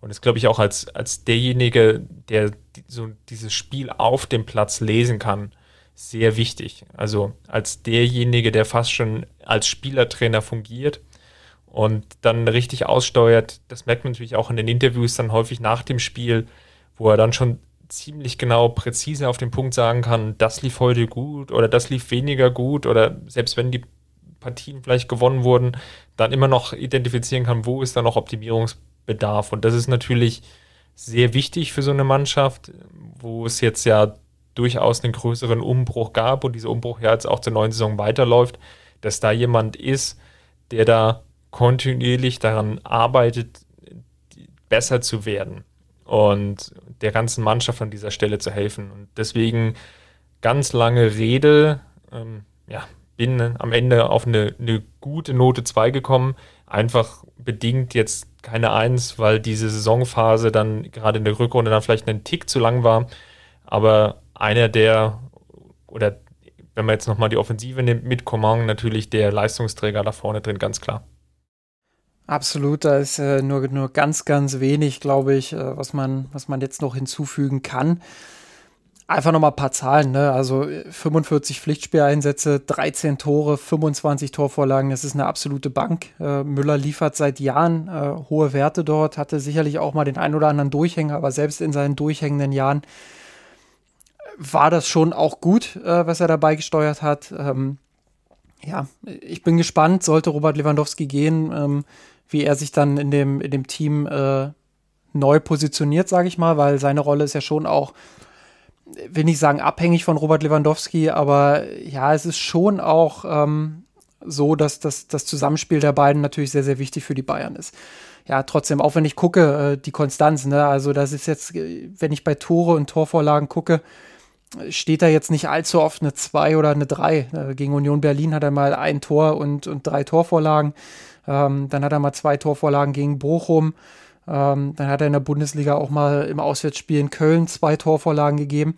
Aber sonst sehe ich ganz oft 1, 1, 1, 1, 1, 1, 1. Also das geht die ganze Liste runter und nur ganz wenige Spiele, wo er halt wirklich an keinem Tor beteiligt ist. Und das ist genau das, ähm, was man sich von, von Thomas Müller einfach auch erwartet und was man sich auch von Serge Gnabry erwarten würde. Kleiner Grund, warum ich dann eben mich auch für die 2 entschieden habe. Ähm, nach seiner Corona-Infektion äh, ja, hat er mehrere Spiele am Stück gehabt, wo er dann eben doch nicht an, in jedem Spiel an einem Tor beteiligt war. In der Bundesliga waren es, äh, wenn ich hier mal durchzähle, 1, 2, 3, 4, 5, 6 Spiele am Stück. Ähm, auch in der Champions League äh, war es jetzt so, dass er in den entscheidenden Spielen, bis auf seine Torvorlage äh, gegen Villarreal, ja, häufig auch ein bisschen untergetaucht ist. Ich weiß nicht, ob das mit der Corona-Infektion da noch zusammengehangen hat, alles. Das kann man ja von außen immer nur schwer beurteilen. Aber ja, das, das war dann einfach äh, zum Saisonabschluss ein bisschen inkonstanter. Trotzdem, wenn ich das bis dahin bewerte, dann war es für mich bis zu diesem Zeitpunkt, ich sag mal bis zum Heimspiel gegen Kräuter Fürth, äh, Note 1. Und nach der Corona-Infektion dann, ja, ist es äh, ein bisschen schlechter geworden, weshalb ich letztendlich bei einer 2 bin. Who Scored hat eine 7,34 und gibt ihm eine 3. Und ja, glaube, da ist dann nicht mehr viel hinzuzufügen zu Müller. Kommen wir zum letzten Spieler, der einzige Spieler, der in dieser Saison die 4000er Marke geknackt hat, wenn auch nur knapp, nämlich 4006 Minuten absolviert hat, nämlich Robert Lewandowski. Fangen wir mal mit dem Who Scored Ranking an. Laut Who Scored der zweitbeste Spieler der Welt mit 7,89 im Rating, also eine 2,5. Ähm, ich habe ihm eine 2 gegeben. War bei einer 1,5, habe überlegt, ihm eine 1 zu geben, weil wenn man sich die nackten Zahlen mal ansieht, ja, also was willst du viel mehr machen? 46 Partien, 50 Tore, 7 Torvorlagen, das ist absolute Weltklasse, gar keine Frage. Trotzdem habe ich auch bei ihm das Gefühl, dass es gegen Saisonende schwächer wurde. Gar nicht mal so sehr in der Bundesliga, wo er immer noch äh, sehr, sehr konstant auch gescored hat, ähm, sondern einfach auch in der Champions League. Im Hinspiel auswärts bei Villarreal einen eher blassen Auftritt gehabt. Im Rückspiel, ja, hat er das, das 1-0 gemacht, aber auch da nicht ganz so auffällig gewesen, wie ich finde. Ähm, da hat mir einfach der Tick zur 1 dann am Ende auch gefehlt. Ähm, der Tick, wo ich sage, das ist jetzt, ähm, ja, das, das ist jetzt äh, der, der entscheidende Faktor, um ihm diese 1 auch wirklich zu geben. Ähm, finde, da war immer noch ein bisschen Luft nach oben. Äh, für die Saison davor mit dem Müller-Rekord etc. hätte ich ihm diese 1 schon gegeben, aber ähm, in dieser Saison ist es für mich eine 2. Ja, ich bin bei dir. Auch mit der Note 2 einfach nur bedingt eigentlich durch diesen Grund gar nicht so sehr von den Zahlen. Das ist eigentlich eins, wenn nicht sogar eins mit Sternchen. Ich glaube, und das hat man natürlich jetzt auch gerade in den letzten Wochen dann ähm, natürlich gemerkt, jetzt auch, ähm, ja, wie, wie das Tischtuch da, ich will nicht sagen, schon zerschnitten ist, aber wo das nur noch an so einem seidenen Faden hängt, die Beziehung zwischen den beiden Parteien, was natürlich ja in gewisser Weise paradox ist, wie erfolgreich man jetzt auch über die vergangenen Jahre dann zusammengearbeitet hat, aber das ist ja eigentlich nochmal ein komplett eigenes Thema. Aber den Punkt, den ich da machen will, ist, dass er da vielleicht schon so ab ja, dem Frühjahr dann auch zu sehr auf sich selbst geschaut hat. Ist natürlich jetzt so eine Perspektive, die sehr, sehr leicht retrospektiv einzunehmen ist, wo man aber schon gemerkt hat in diesen einzelnen Partien, dass er da unzufrieden war, wenn er nicht getroffen hat, wenn er da auch nicht gut genug gefüttert wurde, und wo, glaube ich, auch Julian Nagelsmann natürlich viel Moderationsbedarf hatte, in dieser kompletten Phase der Rückrunde ihn da bei Laune zu halten. Und ich kann mir vorstellen, dass das wirklich nicht einfach ist. Aber ja, und da gehören immer zwei Seiten für mich dazu. Das eine sicherlich Julian Nagelsmann, da kommen wir gleich nochmal drauf zu sprechen, aber eben auch Robert Lewandowski, der dann bedingt vielleicht durch diese Hatz nach dem Ballon d'Or nach diesem Titel Weltfußballer des Jahres zu sehr auf sich geschaut hat und der dann natürlich mit dem Champions League aus gegen Villarreal für ihn dann klar war, das wird nichts mehr. Und der dann auch leistungstechnisch, ich will nicht sagen, in ein Loch gefallen ist, dafür waren die Zahlen immer noch gut, der dann aber eben nicht mehr dieses Niveau hatte oder halten konnte, was er vielleicht die zwei Jahre zuvor aufgebaut hat oder vielleicht sogar drei Jahre, wo er konstant ja fast in jedem Spiel getroffen hat. Und jetzt auf einmal waren dann ja nicht, nicht, also gefühlt mehrere Partien am Stück, wo er nicht getroffen hat oder nur so gerade so oder vielleicht vom Elfmeterpunkt, wo dann auch die Tore aus dem Spiel heraus weniger wurden. Und deswegen dann in der Summe nur Note 2, einfach weil er auch dazu beigetragen hat in der Rückrunde, dass es dann eben nicht mehr so wie erwartet lief. Ja, den, den Julian Nagelsmann hast du jetzt noch äh, quasi, während wir äh, angefangen haben, ist dir schon relativ früh aufgefallen, dass wir Julian Nagelsmann jetzt gar nicht separat noch mit auf der Liste hatten. Ähm, deshalb würde ich dich bitten, ja, bei, bei Julian Nagelsmann einmal äh, selbst anzufangen. Wir haben den da gerade quasi parallel in der Live-Sendung, wenn man so will, äh, nochmal beide bewertet. Genau. Julian Nagelsmann, 3870 Minuten. Und wer jetzt genau aufgepasst hat, also die Zahlen-Nerds unter euch, warum weniger? Naja, er hatte ja diese Corona-Infektion, die ihm ja dazu gezwungen hat, glaube ich, im Oktober war es, ähm, dann mehrere Spiele auch auszusetzen, was dann dazu geführt hat, dass er dann ja weniger Minuten als Robert Lewandowski hat. Ähm, ja, was machen wir mit seiner Saison? Ist natürlich insgesamt sehr schwer zu bewerten. Ich glaube, die Hinrunde war nach dem eher durchwachsenen Start, gerade in der Vorbereitung, wo man schon dachte, uiuiui, das kann aber ganz schön rumpelig losgehen, dann eine herausragende Hinrunde mit den ähm, ja, Absätzen in der Bundesliga. Natürlich war da nicht jedes, jede Partie perfekt, aber da waren viele Spiele dabei. Das 7 zu 0 gegen Bochum, das 5 zu 1 in Leverkusen, auch das 4 zu 1 gegen Leipzig auch der Sieg in Dortmund, die schon gezeigt haben, dass er, glaube ich, Fußball versteht und dass er auch weiß, wie er nochmal diese Mannschaft kitzeln kann. Ne? Was er natürlich jetzt mit der zehnten Meisterschaft nicht ganz einfach ist. Es wird ja immer schwieriger, eigentlich jetzt von Saison zu Saison, diese vielleicht schon mental doch etwas ausgepresste Zitrone noch weiter auszupressen, um diese, diesen Leistungssprung nochmal wieder zu schaffen, dieses Wiederholen hinzubekommen. Natürlich hat man den besten Kader. Vielleicht hat man auch sogar den besten Kader mit Abstand. Aber das gilt es ja dann auch wiederum umzusetzen.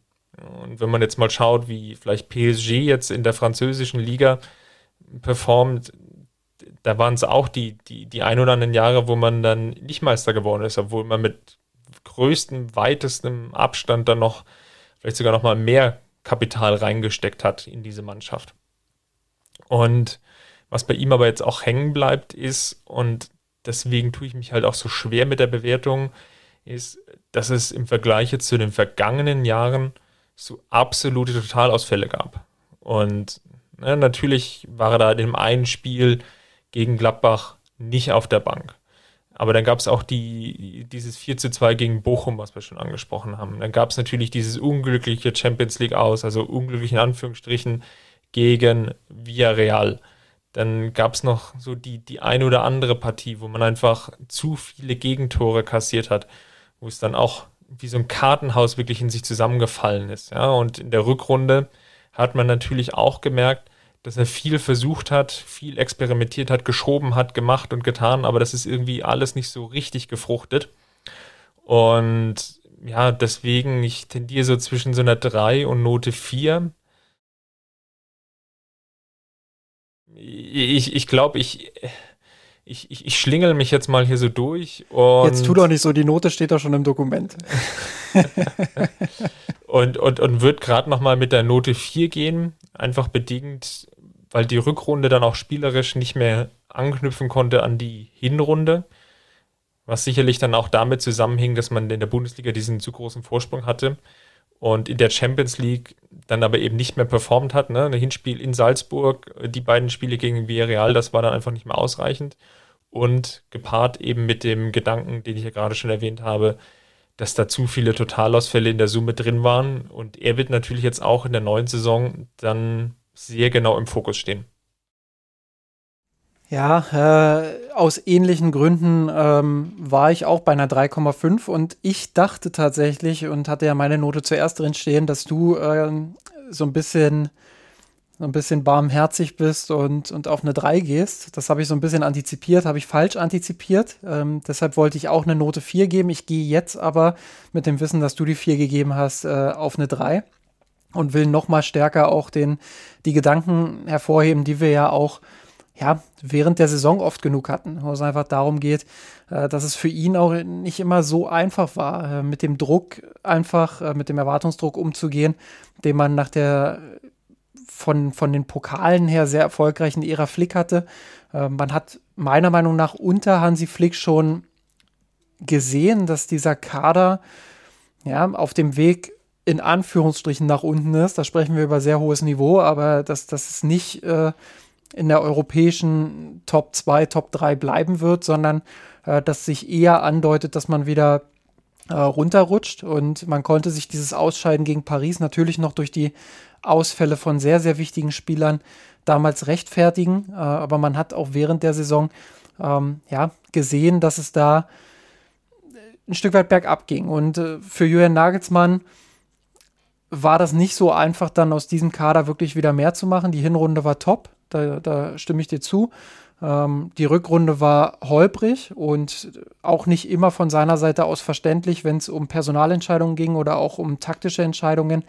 Aber ähm, ich finde, dass man summa summarum noch eine 3 für sein erstes Bayern-Jahr ähm, unterschreiben kann, wenn man alles mit, mit einbezieht. Corona-Krise, ähm, äh, Kaderpolitik, ähm, Spieler, die vielleicht nicht immer in Topform waren, äh, Verletzungen und so weiter und so fort, äh, dann komme ich am Ende schon auf eine, auf eine solide 3.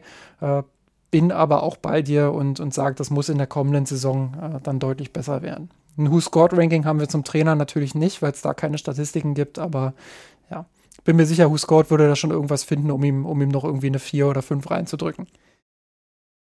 Gut, dann machen wir in dem Podcast den Haken dran. Falls es euch gefallen hat und ihr uns finanziell unterstützen wollt, schaut einfach bei patreon.com slash mir sein Rot vorbei. Gerne diskutiert auch mit uns die Noten in der Kurve unter kurve.mirsanrot.de und ansonsten bleibt mir nur noch euch ja eine angenehme Zeit zu wünschen, bis wir an der Stelle jetzt dann ja hoffentlich dann nächste Woche wieder zusammenkommen, wenn wir dann nochmal sicherlich auf die Transfers der Münchner schauen. Da hat sich ja jetzt dann doch diese Woche ein oder das andere bewegt. Ähm, Stichwort ähm, Manet. Gut, dann Justin, dann ist, das Schuljahr, dann ist das Schuljahr vorbei, aber in die Ferien entlassen wir euch noch lange nicht. So sieht's aus. Dann macht's gut. Bis dahin. Servus. Servus. Ich hab geträumt von dir, von unserer Welt, haben den Kampf gewonnen, den Thron erkommen, der Haien hat's gemacht. Ich hab geträumt von dir, von unserer Weltpläne. Wir haben den Kampf gewonnen, den Thron erkommen, der Haien hat's gemacht. Ich hab geträumt von dir, von unserer Weltpläne. Wir haben den Kampf gewonnen, mit ohne Knochen, der Haie.